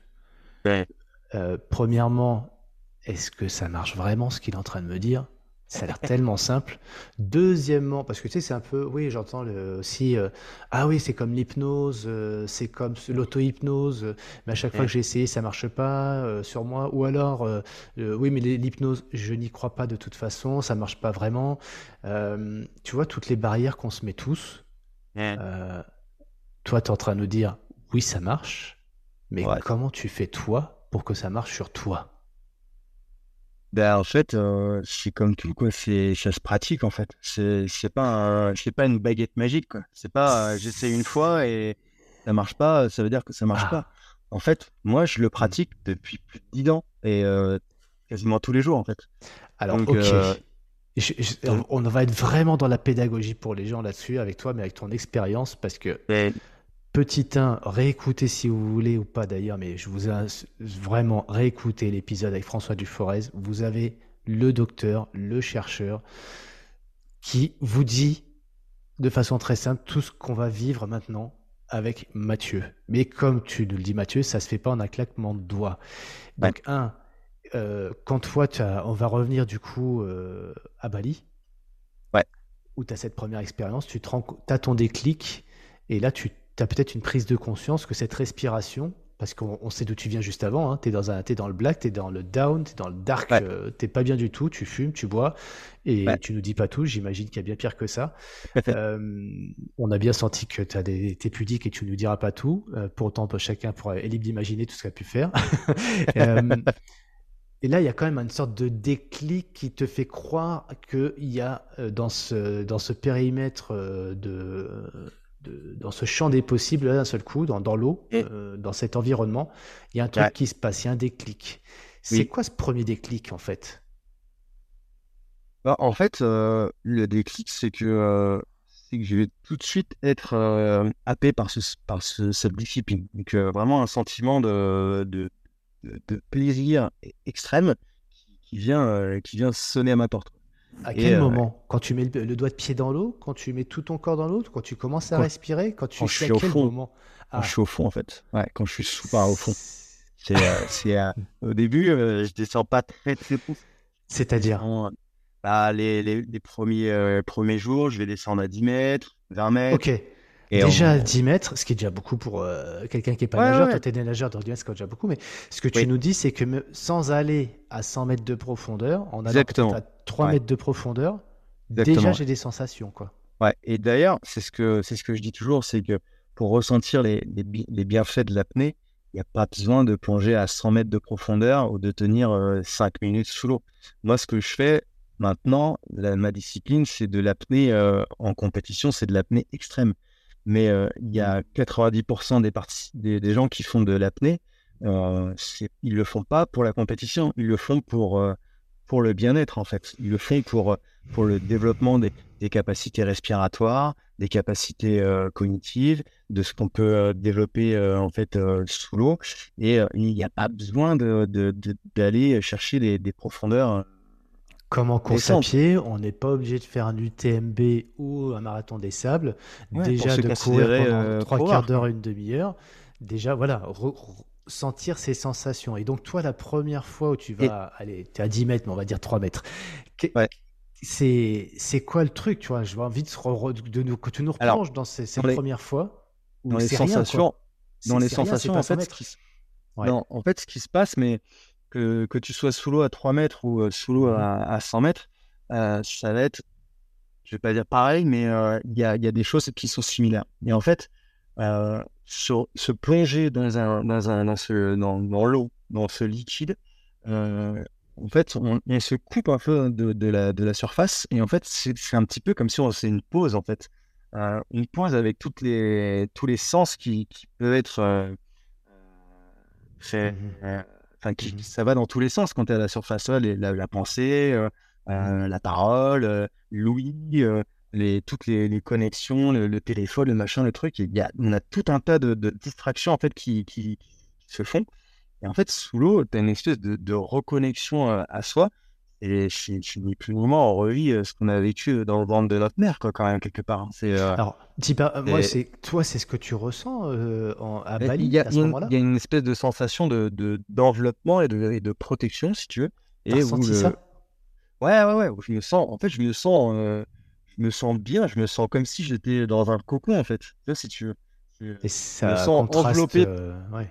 Ça contraste par rapport à ce que tu disais tout à l'heure, où tu avais euh, cette, euh, ces, ces, ces, moments de, de, haine ou de, de violence là, ah ouais. où là ah tu es agressé de partout. Et là, c'est tout l'inverse, c'est ça Et en fait, là, à ce moment-là, j'ai un, espèce de sentiment de d'amour pour moi en fait. Oh. Que, je, que je ne vivais pas et que je ne vivais plus depuis des années. Et, et, en fait, je, c'est comme si je, je, venais faire la paix en fait avec moi-même. C'est, euh, après, c'est, moi par rapport à mon histoire, par rapport à ce que j'ai vécu. Mais, le, mais cette sensation sous l'eau, c'est genre, euh, c'est, vraiment, euh, ça a été comme une thérapie en fait. c'était, c'est un peu l'endroit où je vais pour, pour, pour, me soigner, pour me sentir bien, me sentir mieux et, et, et, reconnecter avec moi-même. Parce que j'étais complètement dans tous les sens. Je, mmh aucune connexion avec moi-même. C'est ce que ça m'a permis de faire, en fait. C'est, ça m'a, ça m'a reconnecté à moi et, et euh, à mon être vraiment euh, profond. Sans mauvais jeu de mots. Hmm. Ouais, et c'est. C'est une façon d'aller dans tes profondeurs, cette fois-ci plus, euh, plus apaisante. Intime. Bah, c'est des, c'est des profondeurs intimes de, de, mon âme, de mon être.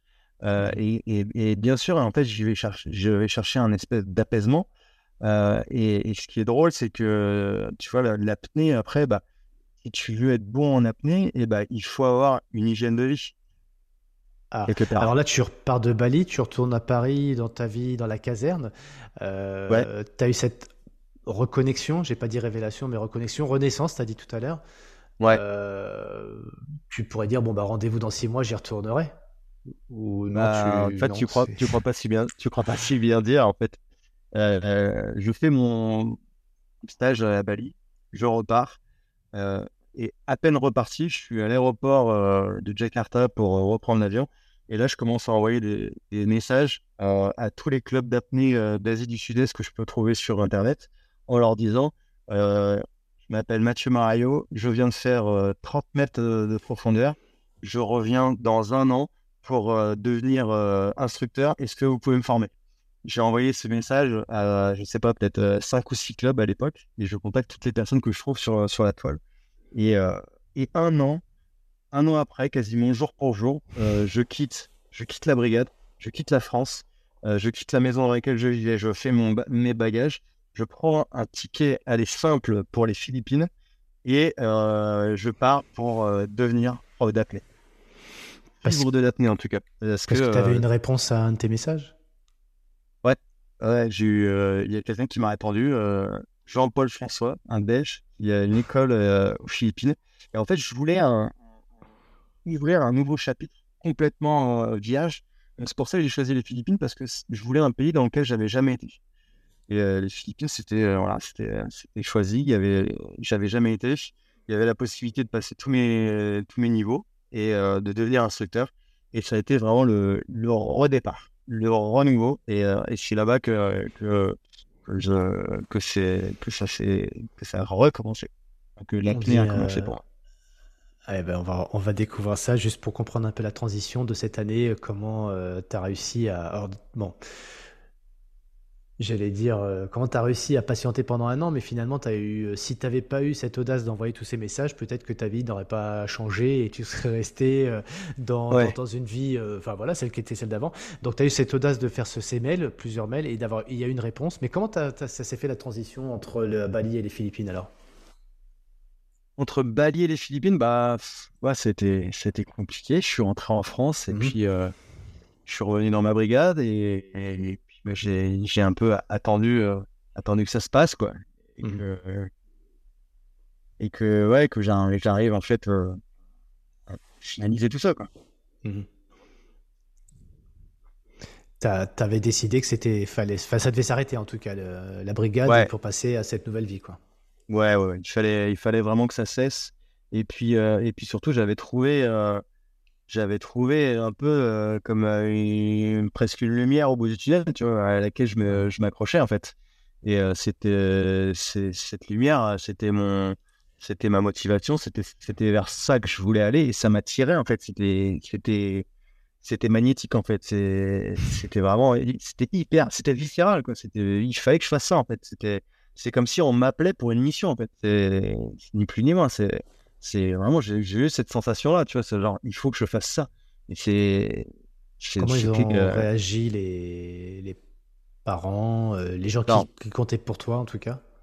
Bah, je pense qu'ils ont ils ont eu le temps de s'y faire parce que non, j'ai eu le temps de débassiner avec cette histoire, et puis ils ont vu que bah, je lâchais pas l'affaire et que c'était encore aussi présent euh, un an après que quand je suis revenu de ce voyage. Euh, bah, mes proches, euh, ça les a un peu ennuyés parce qu'ils savaient que j'allais partir, euh, qu'on n'allait pas se voir avant longtemps. Parce qu'en plus, au départ, je pars avec un billet simple mmh et je leur dis, je sais pas quand est-ce que je vais rentrer en fait. Et pour mes parents, c'était forcément, c'était, c'était dur. Pour moi aussi, hein. c'était, mmh ça a été une épreuve quand même parce que à l'époque, bah, ouais, je suis quand même proche de mes parents, je suis, proche de, de, mon frère, je suis proche de ma sœur et c'est c'est un départ qui est fait quand même euh, c'est quand même c'est quand même un, peu douloureux quoi. Ouais. Ouais parce que parce que moi dans, dans un sens je sais pas quand est-ce que je rentre quoi. Euh, mais euh, mais je sais que quelque part c'est pour mon bien et, et mes parents ils le savent aussi c'est pour mon bien. Parce que ils voient un petit peu l'univers un petit peu comment je ce qui se passe quand même. Ils sont pas dupes. Ils savent que mmh. voilà, je, suis, mmh. Mmh. je, je, brûle le cierge euh, des, des, deux côtés. Et, euh, et, quelque part, ma mère, elle, elle, est, elle est contente finalement que, que je prenne cette décision-là parce que c'est dur pour elle, euh, parce qu'elle va pas me voir, mais elle dit, mais, mais c'est bien pour moi, donc elle est quand même heureuse. Quoi. Et elle me dit, fais-le, mon fils, il vit ta vie, quoi, de toute façon, parce que elle me dit toujours, fais pas des enfants pour soi, il faut, il faut que tu vives toi et, il mmh. il faut pas avoir de regrets. Donc, euh, ah, euh, aux Philippines et, et éclate-toi. Et alors, les Philippines, c'est plus euh, et moins par rapport à Bali? En quoi c'est plus, en quoi c'est moins? Non, c'est plus plus. ah ouais? c'est... Ouais, ouais, je, j'ai adoré les Philippines. Mmh. Alors, je suis parti pendant huit mois, le premier coup. Mmh. je, je, deviens je passe mes niveaux de, plongée euh, en apnée comme euh, on pourrait passer les, niveaux de, plongée en bouteille, donc euh, mhm. niveau 2, 3, 4, jusqu'à instructeur. et à chaque niveau, tu vas un peu plus profond, tu apprends un peu plus sur la physiologie, tu apprends un peu plus sur les connaissances, etc. etc. Et, je deviens en fait instructeur au bout de quelques semaines, au bout d'un mois, je deviens instructeur. Et je commence du coup à travailler dans, dans, ce, dans ce shop aux Philippines en tant qu'instructeur d'apnée pendant, pendant plusieurs mois. Euh, avec euh, Jean-Paul Ouais, avec Jean-Paul qui m'embauche direct. Il y a un super contact, super feeling. Euh, on devient très vite potes. Mm. moi, j'ai toujours eu des très bons contacts avec les Belges. Je me suis toujours bien entendu avec les Belges. Donc, c'est voilà, c'est l'amitié aussi qui démarre. Et, et puis, bah, moi, j'avais qu'une envie, c'était de, de, bosser, tu vois. Donc, aussi gagner un peu ma vie, enseigner. Et puis, et puis quand, quand j'enseigne, quand, je, quand j'enseigne pas, pardon, je, je vais m'entraîner. Donc là commence un petit peu le, développement sportif, quoi. parce que voilà, moi j'ai toujours eu un petit peu quand même cette flamme de, du compétiteur, du challenge, du dépassement, aller toujours m'améliorer, performer. voilà, c'est des mots, c'est des, des, choses qui sont, qui sont toujours à compter et, et, qui ont toujours fait un peu partie de, de, moi. Quoi. Depuis que je suis mmh. gamin, ça a toujours été comme ça. Quoi. Donc, mmh. quand j'enseigne pas, je m'entraîne et je, progresse, je progresse assez vite. je pense 40 mètres, 50 mètres, 60 mètres. Et j'arrive, j'arrive rapidement à des, des profondeurs assez, assez conséquentes, assez importantes. Tu peux nous expliquer, toi, ce que tu fais comme type d'apnée par rapport à toutes les possibilités qu'offre ce sport ou cette discipline? Bien sûr. alors, en gros, hein, l'apnée, elle, va se diviser en, deux parties. Tu vas avoir mmh l'apnée en profondeur et l'apnée en piscine. En profondeur, tu vas avoir quatre, quatre disciplines et tu vas, elles vont être, elles, vont être c'est par rapport en fait à ton mode de propulsion. Donc, tu as la propulsion à la monopalme, c'est ma, ma, spécialité. Tu as la propulsion en bipalme, comme on peut l'imaginer. Tu as la propulsion à la brasse. Et tu as la propulsion en immersion libre, euh, qui est le fait de se tracter euh, la force des bras sur un câble. Euh, là, on ne porte pas du tout de palme. Donc, c'est vraiment, on se déplace par les, uniquement par le, la force des bras. Ce qu'on appelle le free diving, tu parlais de libre, c'est ça non, free, free, motion, free immersion. Free motion. Ça veut dire apnée en fait en anglais.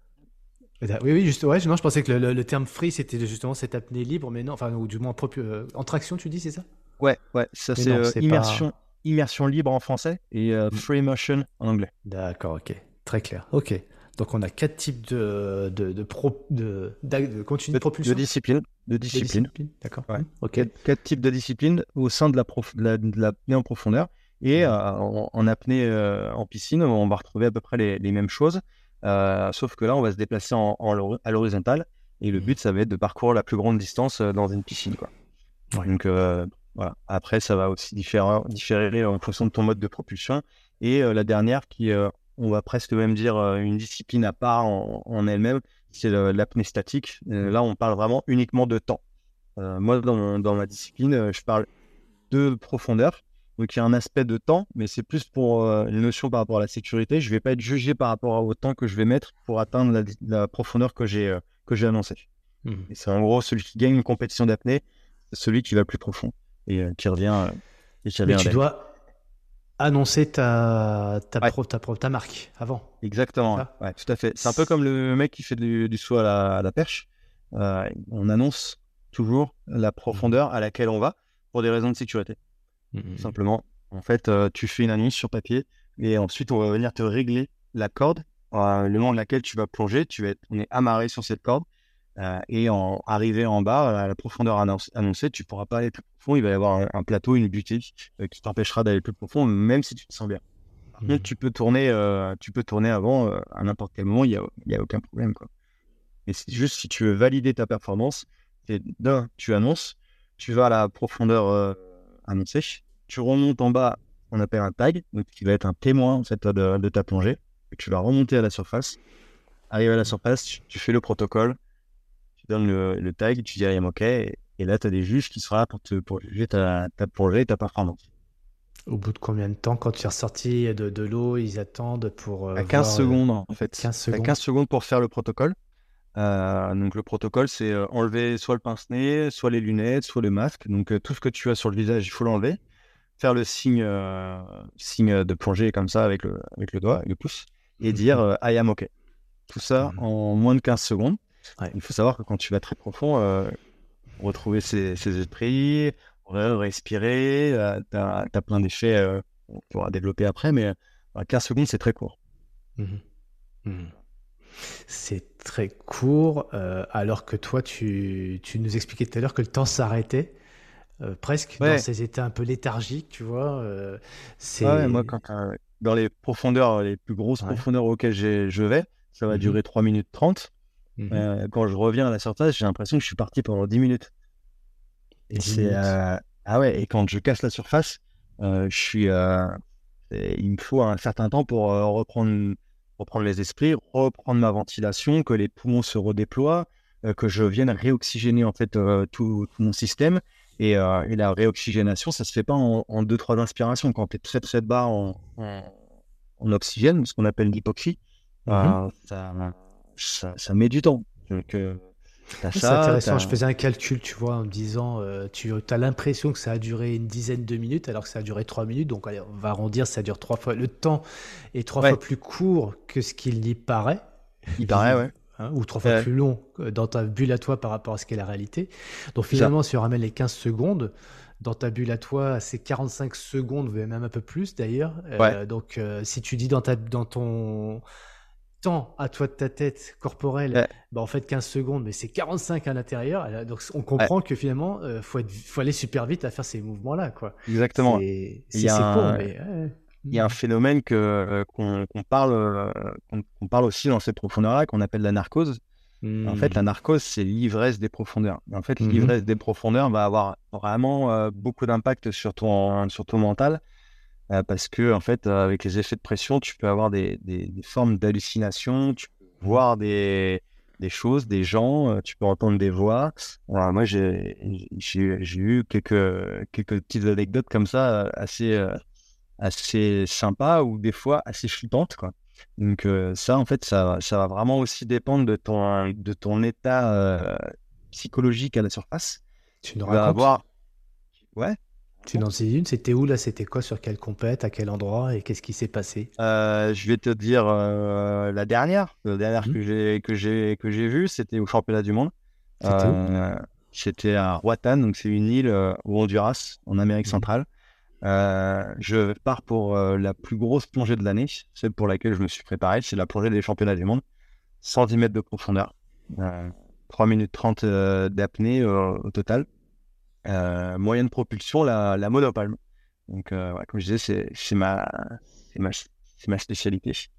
Euh, et en fait, la, narcose, elle, intervient une fois très profond. Donc moi, souvent, c'est une fois que j'ai touché les 110, je prends mon tag et je commence à remonter. Quand je commence à initier la nage de, de, de, la remontée, c'est là que je commence à avoir des, des narcoses. Et là, ce jour-là, donc sur les compétitions en apnée, maintenant, les grosses compétitions comme celle-ci, on est, euh, on est filmé par un drone euh, qui nous suit sur toute la, longueur, enfin toute la, descente et toute la remontée. Et ça, c'est projeté euh, sur les réseaux en direct live. Ouais. Donc ça, c'est un truc en plus pour, bien faire monter la pression. Et bah, moi, évidemment, je, sais qu'il y a ce fameux drone, je sais que j'ai des gens qui me regardent, il y a des proches, etc., etc. Et en fait, dans ma narcose, je vois mes deux petites nièces devant leur télé en train de me regarder. Alors, mes deux nièces euh, comptent énormément pour moi, évidemment, tu vois. Euh, l'une, elle a 7 ans, l'autre, elle a 5 ans. Et, euh, et dans, ma, dans ma narcose, je, suis conscient, je suis pleinement conscient de ce qui se passe et je suis pleinement conscient que je suis en train de vivre une narcose. Et là, en gros, je vois mes nièces assises sur leur, sur leur canapé en train de me regarder. Une projection de fou. Et là, je me, je prends un truc en mode, waouh, bon, va falloir, va falloir être solide, va falloir être bon, parce que là, tu as des qui sont en train de te regarder, euh, va pas falloir déconner, tu vois. Et, euh, et, euh, c'est... et ça, tu le contrôles pas, tu le maîtrises pas du tout, en fait. C'est, c'est une pensée qui, qui vient comme il aurait pu être complètement autre chose, tu vois. et des, ouais, des, narcoses, j'en, ai vécu, j'en ai vécu pas mal. Et, et sur celle-ci, là, si on reste là-dessus, tu es en train de refaire ta, ta remontée, tu as de petits, de petits, t'es d'entre-deux, entre ton état toi réel dans lequel tu es et puis cette vision, cette visualisation. Tu remontes, oui, euh, la pensée disparaît à un moment donné. Euh, Elle disparaît, ouais. ouais. Ça commence à, ça, ça s'estompe, ça, ça repart. Et euh, puis après, bah, il y a cet y a cet état quand même un petit peu léthargique sur la sur la pression parce que là, je te parle d'un truc, on, est à plus de 11 bars de, de, pression. là, on est à, on a un bar de pression atmosphérique à, à l'air libre, donc c'est plus de 10 fois. Euh, donc ça, ça a un impact sur le corps, sur les poumons, sur, euh, sur la pensée, sur euh, le rythme cardiaque. il y a tout un tas de, choses physiologiques qui viennent se passer, se produire, donc le réflexe d'immersion, etc. Je ne vais pas tout développer parce que ça pourrait prendre très longtemps, mais, mais en tout cas, auprès de la narcose, ouais, c'est ce que je disais juste avant, c'est que ton état psychologique il va induire cette narcose. C'est-à-dire que si je pars et que je suis stressé, si je pars et que j'ai peur, et ben en fait les narcoses elles vont être euh, elles vont être un peu plus euh, dark, tu vois, un peu plus flippantes, un peu plus angoissantes. Et, et, tout ça, ça, enfin la fatigue, l'obscurité, le froid, c'est des, des, facteurs qui peuvent augmenter les, effets de la narcose. Mais à 110 mètres, tu tu sais que tu, dans tous les cas, tu auras une narcose. Parce que c'est des, profondeurs euh, où, euh, où, tu, n'y échappes pas. Quoi. Alors, si euh, je t'écoute, les gens qui, des fois, ont des hallucinations dans leur vie de tous les jours, des dark, des pensées noires, tu vois, des. Ouais. Je, je me sens pas bien. J'ai une pensée très négative. des en... voilà, je contrôle plus rien, tu vois. C'est pas la narcose, puisqu'on est à un bar, on est dans la vie de tous les jours, tout va très bien. Mais quand même, ça nous arrive. Comment tu fais pour toi garder le contrôle? Alors, tu sais que tu as ta narcose, tu sais que tu vois les dièses, tu sais que c'est pas normal. Pour pas te laisser envahir par ça, cette, mauvaise sensation, comment tu fais, toi, à ce moment-là? Alors, sachant que tu peux pas respirer en plus. Il y a déjà, en fait, en armée, il y a un travail euh, de préparation mentale qui, euh, qui, est, qui est colossal, en fait. Pour, mmh. euh, pour plonger dans ces, dans ces profondeurs, euh, moi, ce que je dis toujours, c'est que déjà, ça me puise une énergie mentale euh, énorme. Euh, il y a évidemment une préparation physique qui est, qui est très, très, très importante, mais il y a une préparation mentale de tous les jours aussi qui, se fait en, parallèle. Et, pour, gérer tout ça, pour, accepter tout ça. Parce que c'est pas, pas, de la, gestion, c'est de l'acceptation. Parce que euh, c'est et c'est un petit peu comme l'envie de respirer. Tu vois, à un moment donné, je sais que je vais avoir envie de respirer. Je suis je suis pas un homme poisson. il y a un moment donné où voilà, il y a un diaphragme qui va réagir. Il va me dire, oh, qu'est-ce que tu fais? Euh, Vas-y, euh, prends de l'air.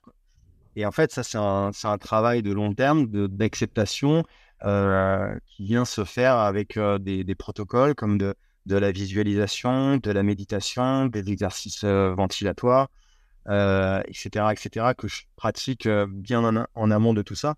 Et puis, il y a une mmh. construction. C'est-à-dire que la, pour arriver à ces profondeurs-là, c'est n'est pas du jour au lendemain. C'est vraiment un travail de répétition, un travail de, de patience, de persévérance que tu imagines bien que tu ne vas pas à 110 mètres euh, du jour au lendemain. Mmh. donc, il y a un travail derrière qui est colossal. Quoi. Donc, c'est et c'est un travail notamment de préparation mentale. donc, qui peut être aussi transposé dans la vie de tous les jours. Et d'ailleurs, je m'en sers dans la vie de tous les jours.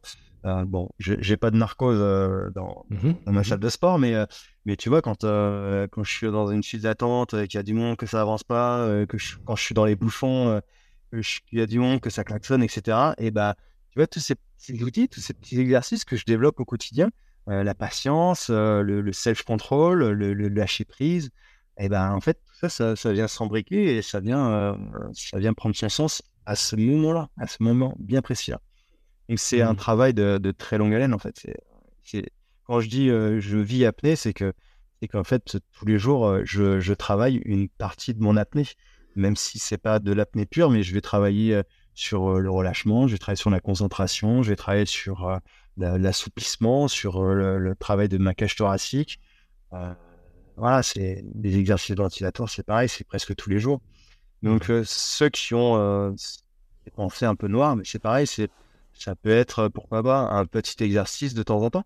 On n'est pas obligé de faire euh, une demi-heure de méditation tous les jours pour en ressentir les, bénéfices.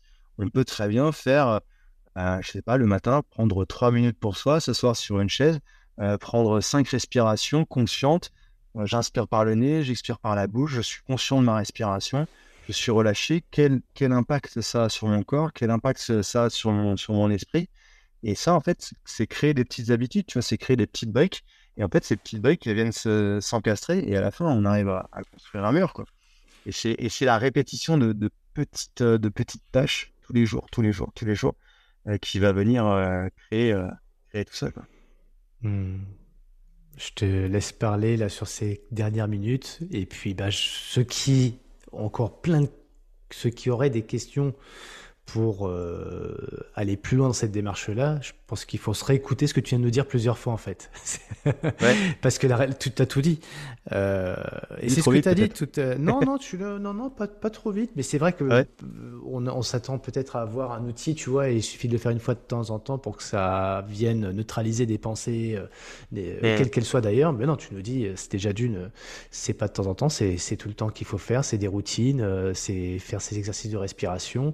Tu l'as dit tout à l'heure aussi, hein, c'était euh, il y a, peut-être une heure de ça dans l'interview, je respire, je fais mon scan corporel et ça me permet après de, de, de, créer entre un pont entre le corps et l'esprit. C'est ce que j'avais noté tout, à l'heure. Et là, tu nous redis là d'une autre façon. Donc euh, finalement, si moi tous les jours je veux avoir une petite route, une petite, une routine, pardon, je corrige, je dis pas petite, une routine, une routine qui me fasse du bien pour la journée.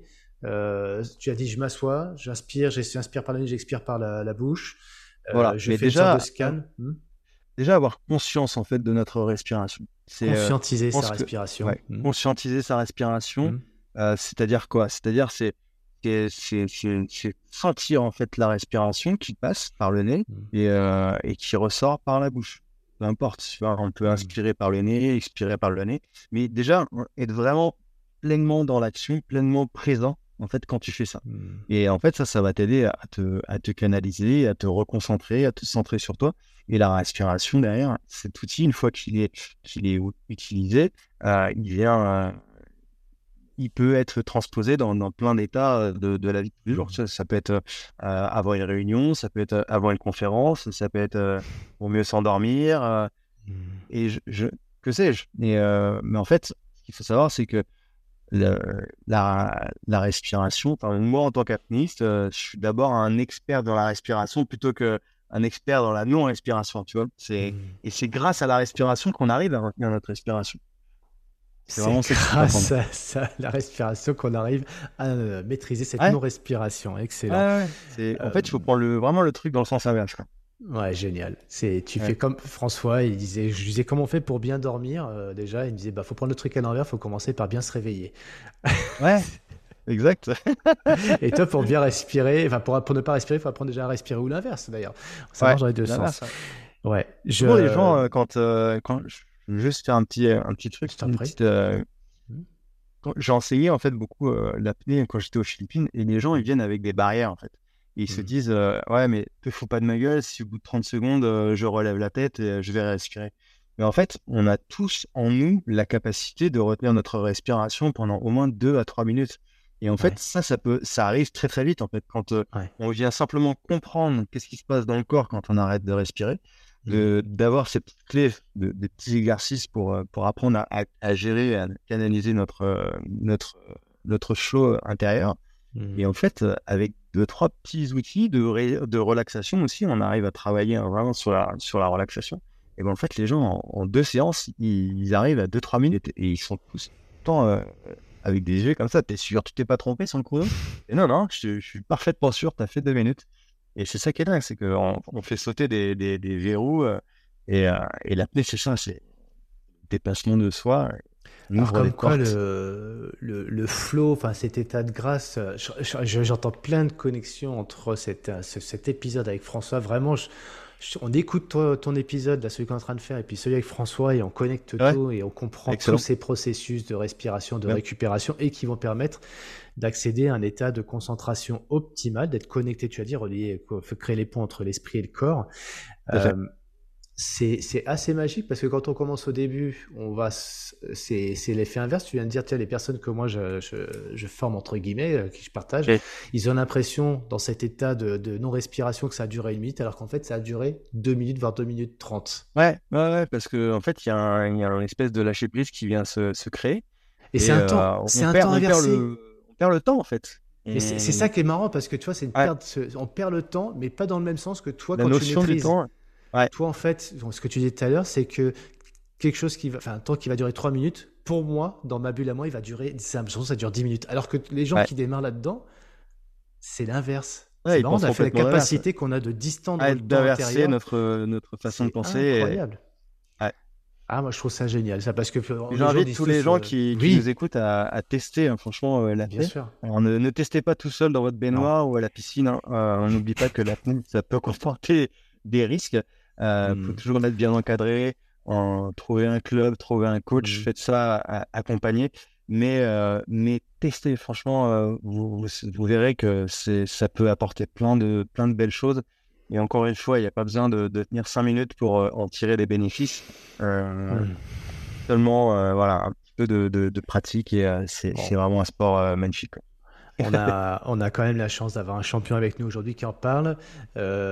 pour si on veut te contacter, te solliciter finalement, si peut-être une des meilleures personnes euh, qui pourrait nous accompagner pour ça, comment on te trouve, comment on échange avec toi sur ça justement?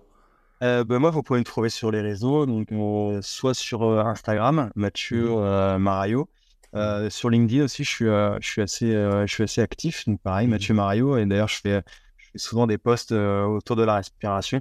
donc je donne des, je donne des petits conseils. Vous pouvez aller, aller voir ma page. N'hésitez pas à me contacter si vous avez des questions j'y répondrai avec grand plaisir. Je suis toujours, euh, je suis toujours, euh, toujours dans le plaisir que, que je, je partage euh, tout, ça. C'est vraiment beaucoup de, beaucoup de passion. Bon, si je suis une entreprise, que je veux faire un stage avec mes collaborateurs, si je veux faire venir toi dans, auprès de mes collaborateurs, c'est possible aussi. Tu as un site internet? C'est possible. J'ai un site internet, mais il va falloir que je le refasse parce qu'il est plus axé vraiment apnée apnée sur les cours d'apnée et pas trop sur euh, la partie euh, entreprise et, euh, et conférence. Mais je, je, suis en train d'y travailler et de toute manière, on, vous pouvez me contacter. ce sera avec grand plaisir. On peut, on peut collaborer ensemble, il n'y a pas de souci. Pour terminer cette, cette interview, quand même, on, a un champion avec nous. tu es un des meilleurs sur la planète dans ta, dans ta discipline. Donc, tu parlais de la monopalme et tu vas jusqu'à 110 mètres de profondeur, c'est ça? Ouais, c'est ça. Hein. Celui que tu nous as raconté tout à l'heure, c'était finalement euh, c'était ton record. Ouais, alors j'ai fait 111, mais euh, à l'entraînement. Et 110, euh, 110 c'est la performance validée en mmh compétition qui m'a mmh valu la, sixième place au dernier championnat du monde. Et mmh j'ai fait un petit mètre de plus à l'entraînement. C'est quoi ton prochain objectif? Prochain objectif, c'est dans quelques jours, parce que je vais être papa. J'avais oublié, c'est vrai. voilà. Donc là, c'est euh, un autre plongeon. Ouais, ça va être une autre apnée. Et euh, donc euh, voilà, je me, je me, on se prépare avec ma femme à accueillir notre premier bébé. Donc voilà, là, ça va être, ça va être une autre histoire. Mais voilà, je suis. voilà. L'objectif à, très court terme. Et puis mm. après, à moyen long terme, bah, ce sera les reprendre des compétitions. Championnat de France début juillet. Et puis une sélection en équipe de France et, un mmh et participation au prochain championnat du monde avec euh, j'ai une très grosse appétence et là j'ai vraiment envie d'aller euh, d'aller sur le podium.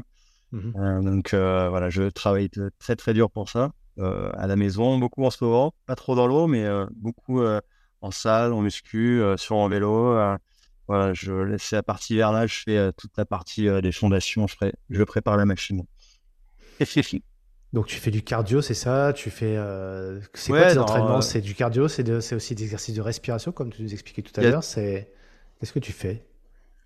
Euh... Ouais, alors là ça va être beaucoup de la préparation euh, à sec entre guillemets. Donc un travail de musculation. Je vais travailler sur le bas du corps, donc les jambes parce que c'est mon moyen de propulsion. Mmh. beaucoup de travail de charge, charge lourde. Donc je travaille la force, l'explosivité, la force pure, la force d'endurance. Donc ça, c'est le travail de musculation. Après, il va y avoir un travail d'endurance euh, cardiovasculaire sur le vélo, un petit peu de course à pied, un petit peu de natation et, euh, puis de l'apnée, mais l'apnée en piscine. Donc euh, là, je travaille sur des gammes, comme, comme ce qu'on pourrait faire un, coureur. Donc je, révise ma technique, je révise ma position, je fais du volume, beaucoup de longueur. On a travaillé la, partie oxyque, la partie hypercaptique. On est sur des termes un peu plus techniques, mais en gros, c'est travaille sur, euh, voilà, sur des, des apnées euh, de plus en plus longues, euh, avec des, des, récupérations de plus en plus courtes. et ça aussi, je le fais sur, sur le vélo. Cette année, je développe une nouvelle technique d'entraînement sur du vélo en fait en apnée.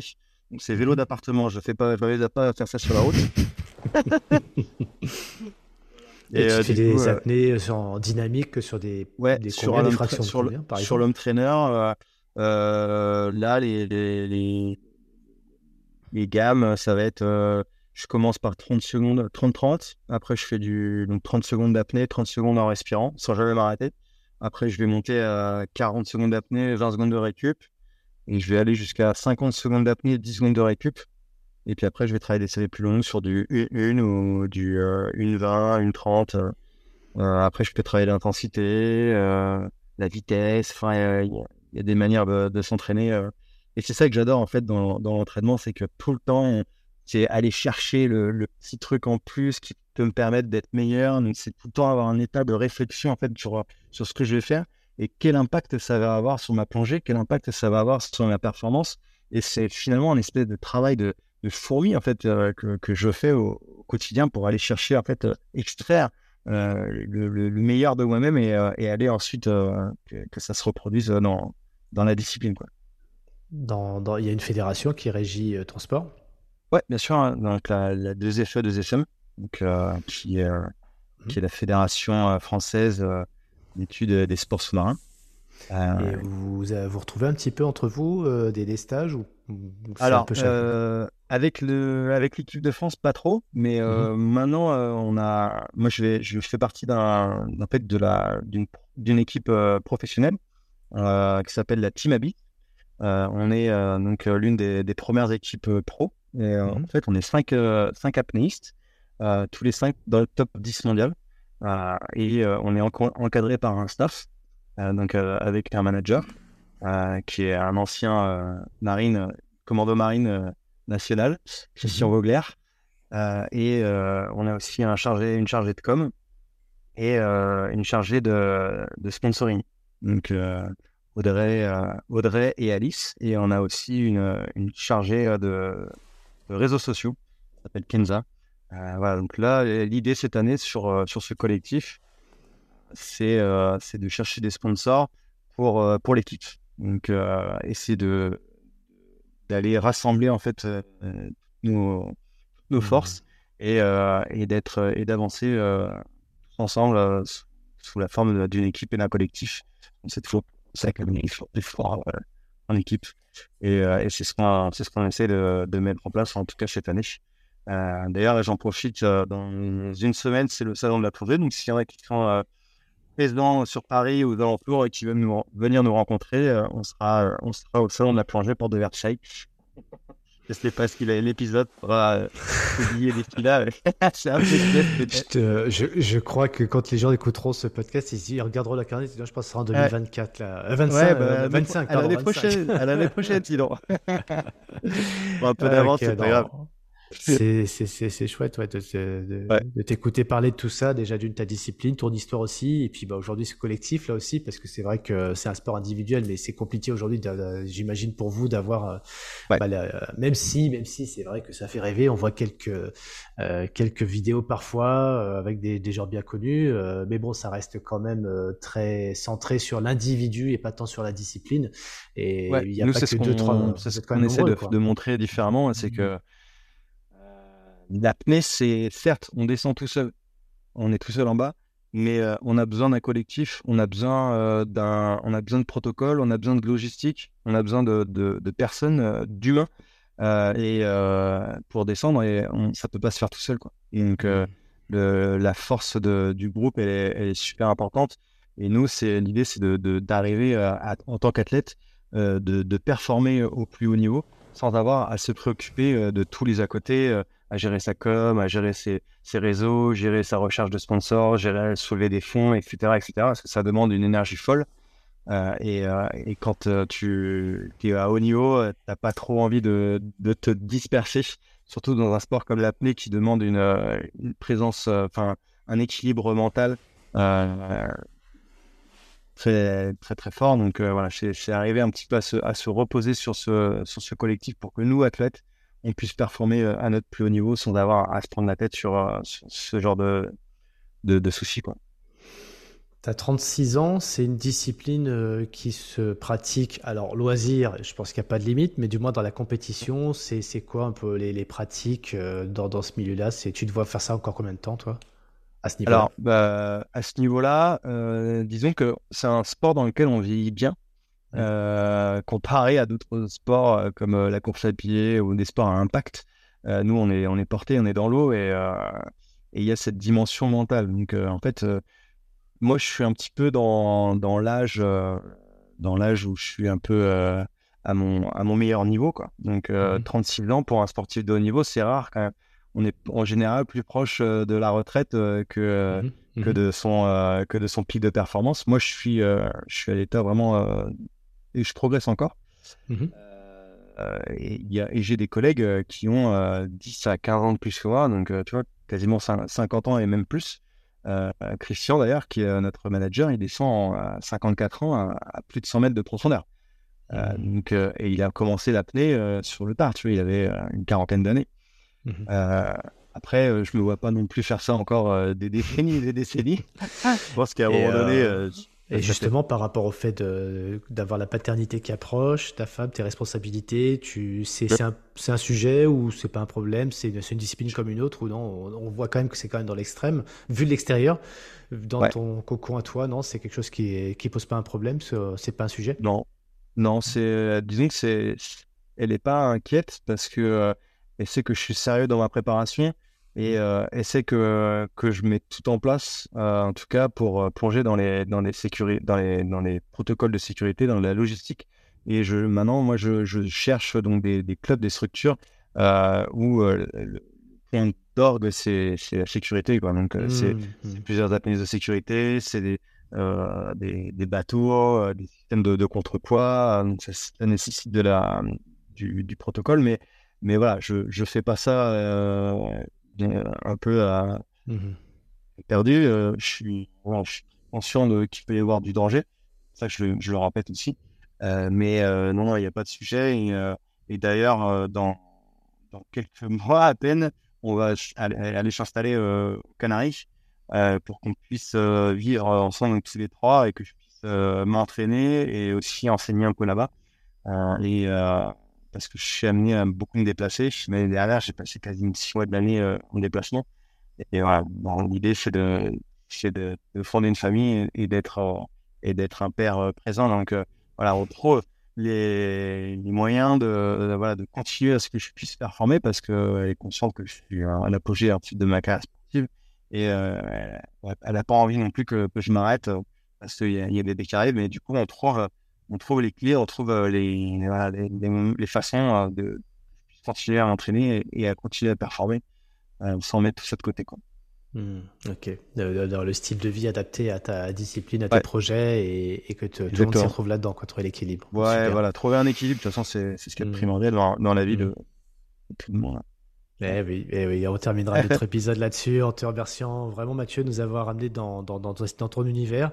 J'avais hâte vraiment de d'aller euh, d'aller euh, sous dans les abysses, tiens voilà pour le terme du collectif. Ça s'écrit comment? AB pour le collectif? AB AB Y 2 S 2S, euh, pardon. A-B-Y-2S. Pardon. 2S, c'est euh... comme ça, c'est comme ça que je l'avais écrit, je suis content. Ok, donc si on veut trouver des traces de, du collectif. Sur, euh, sur Instagram, sur LinkedIn, on, a un super, on a un super site internet aussi qui est fait pour le coup. Hmm. et, et, on propose aussi des, des, des séminaires en entreprise, des actions cette fois plus liées à notre collectif. voilà, n'hésitez pas à nous contacter. Eh ben c'est noté Mathieu, en te remerciant et euh, en te souhaitant plein plein plein plein plein de réussite pour tes projets familiaux euh, et puis sportifs évidemment. À très bientôt Mathieu et au plaisir de te retrouver euh, dans Champion Merci de pour l'accueil et, et j'espère aux Philippines. Yes, pourquoi pas. À bientôt. Salut salut. Merci à tous d'avoir écouté ce nouvel épisode Champion de ma vie. Si vous souhaitez entrer en contact avec nous, vous êtes les bienvenus. Chez Champion de ma vie, on aime les rencontres, on aime les opportunités. N'hésitez pas à noter et partager ce podcast autour de vous. Envie de partager un commentaire, n'hésitez pas, on répondra à chacun d'entre eux. On est là pour vous aider à atteindre vos objectifs et on vous souhaite un maximum de motivation et on se retrouve dans deux semaines pour un nouvel invité. À bientôt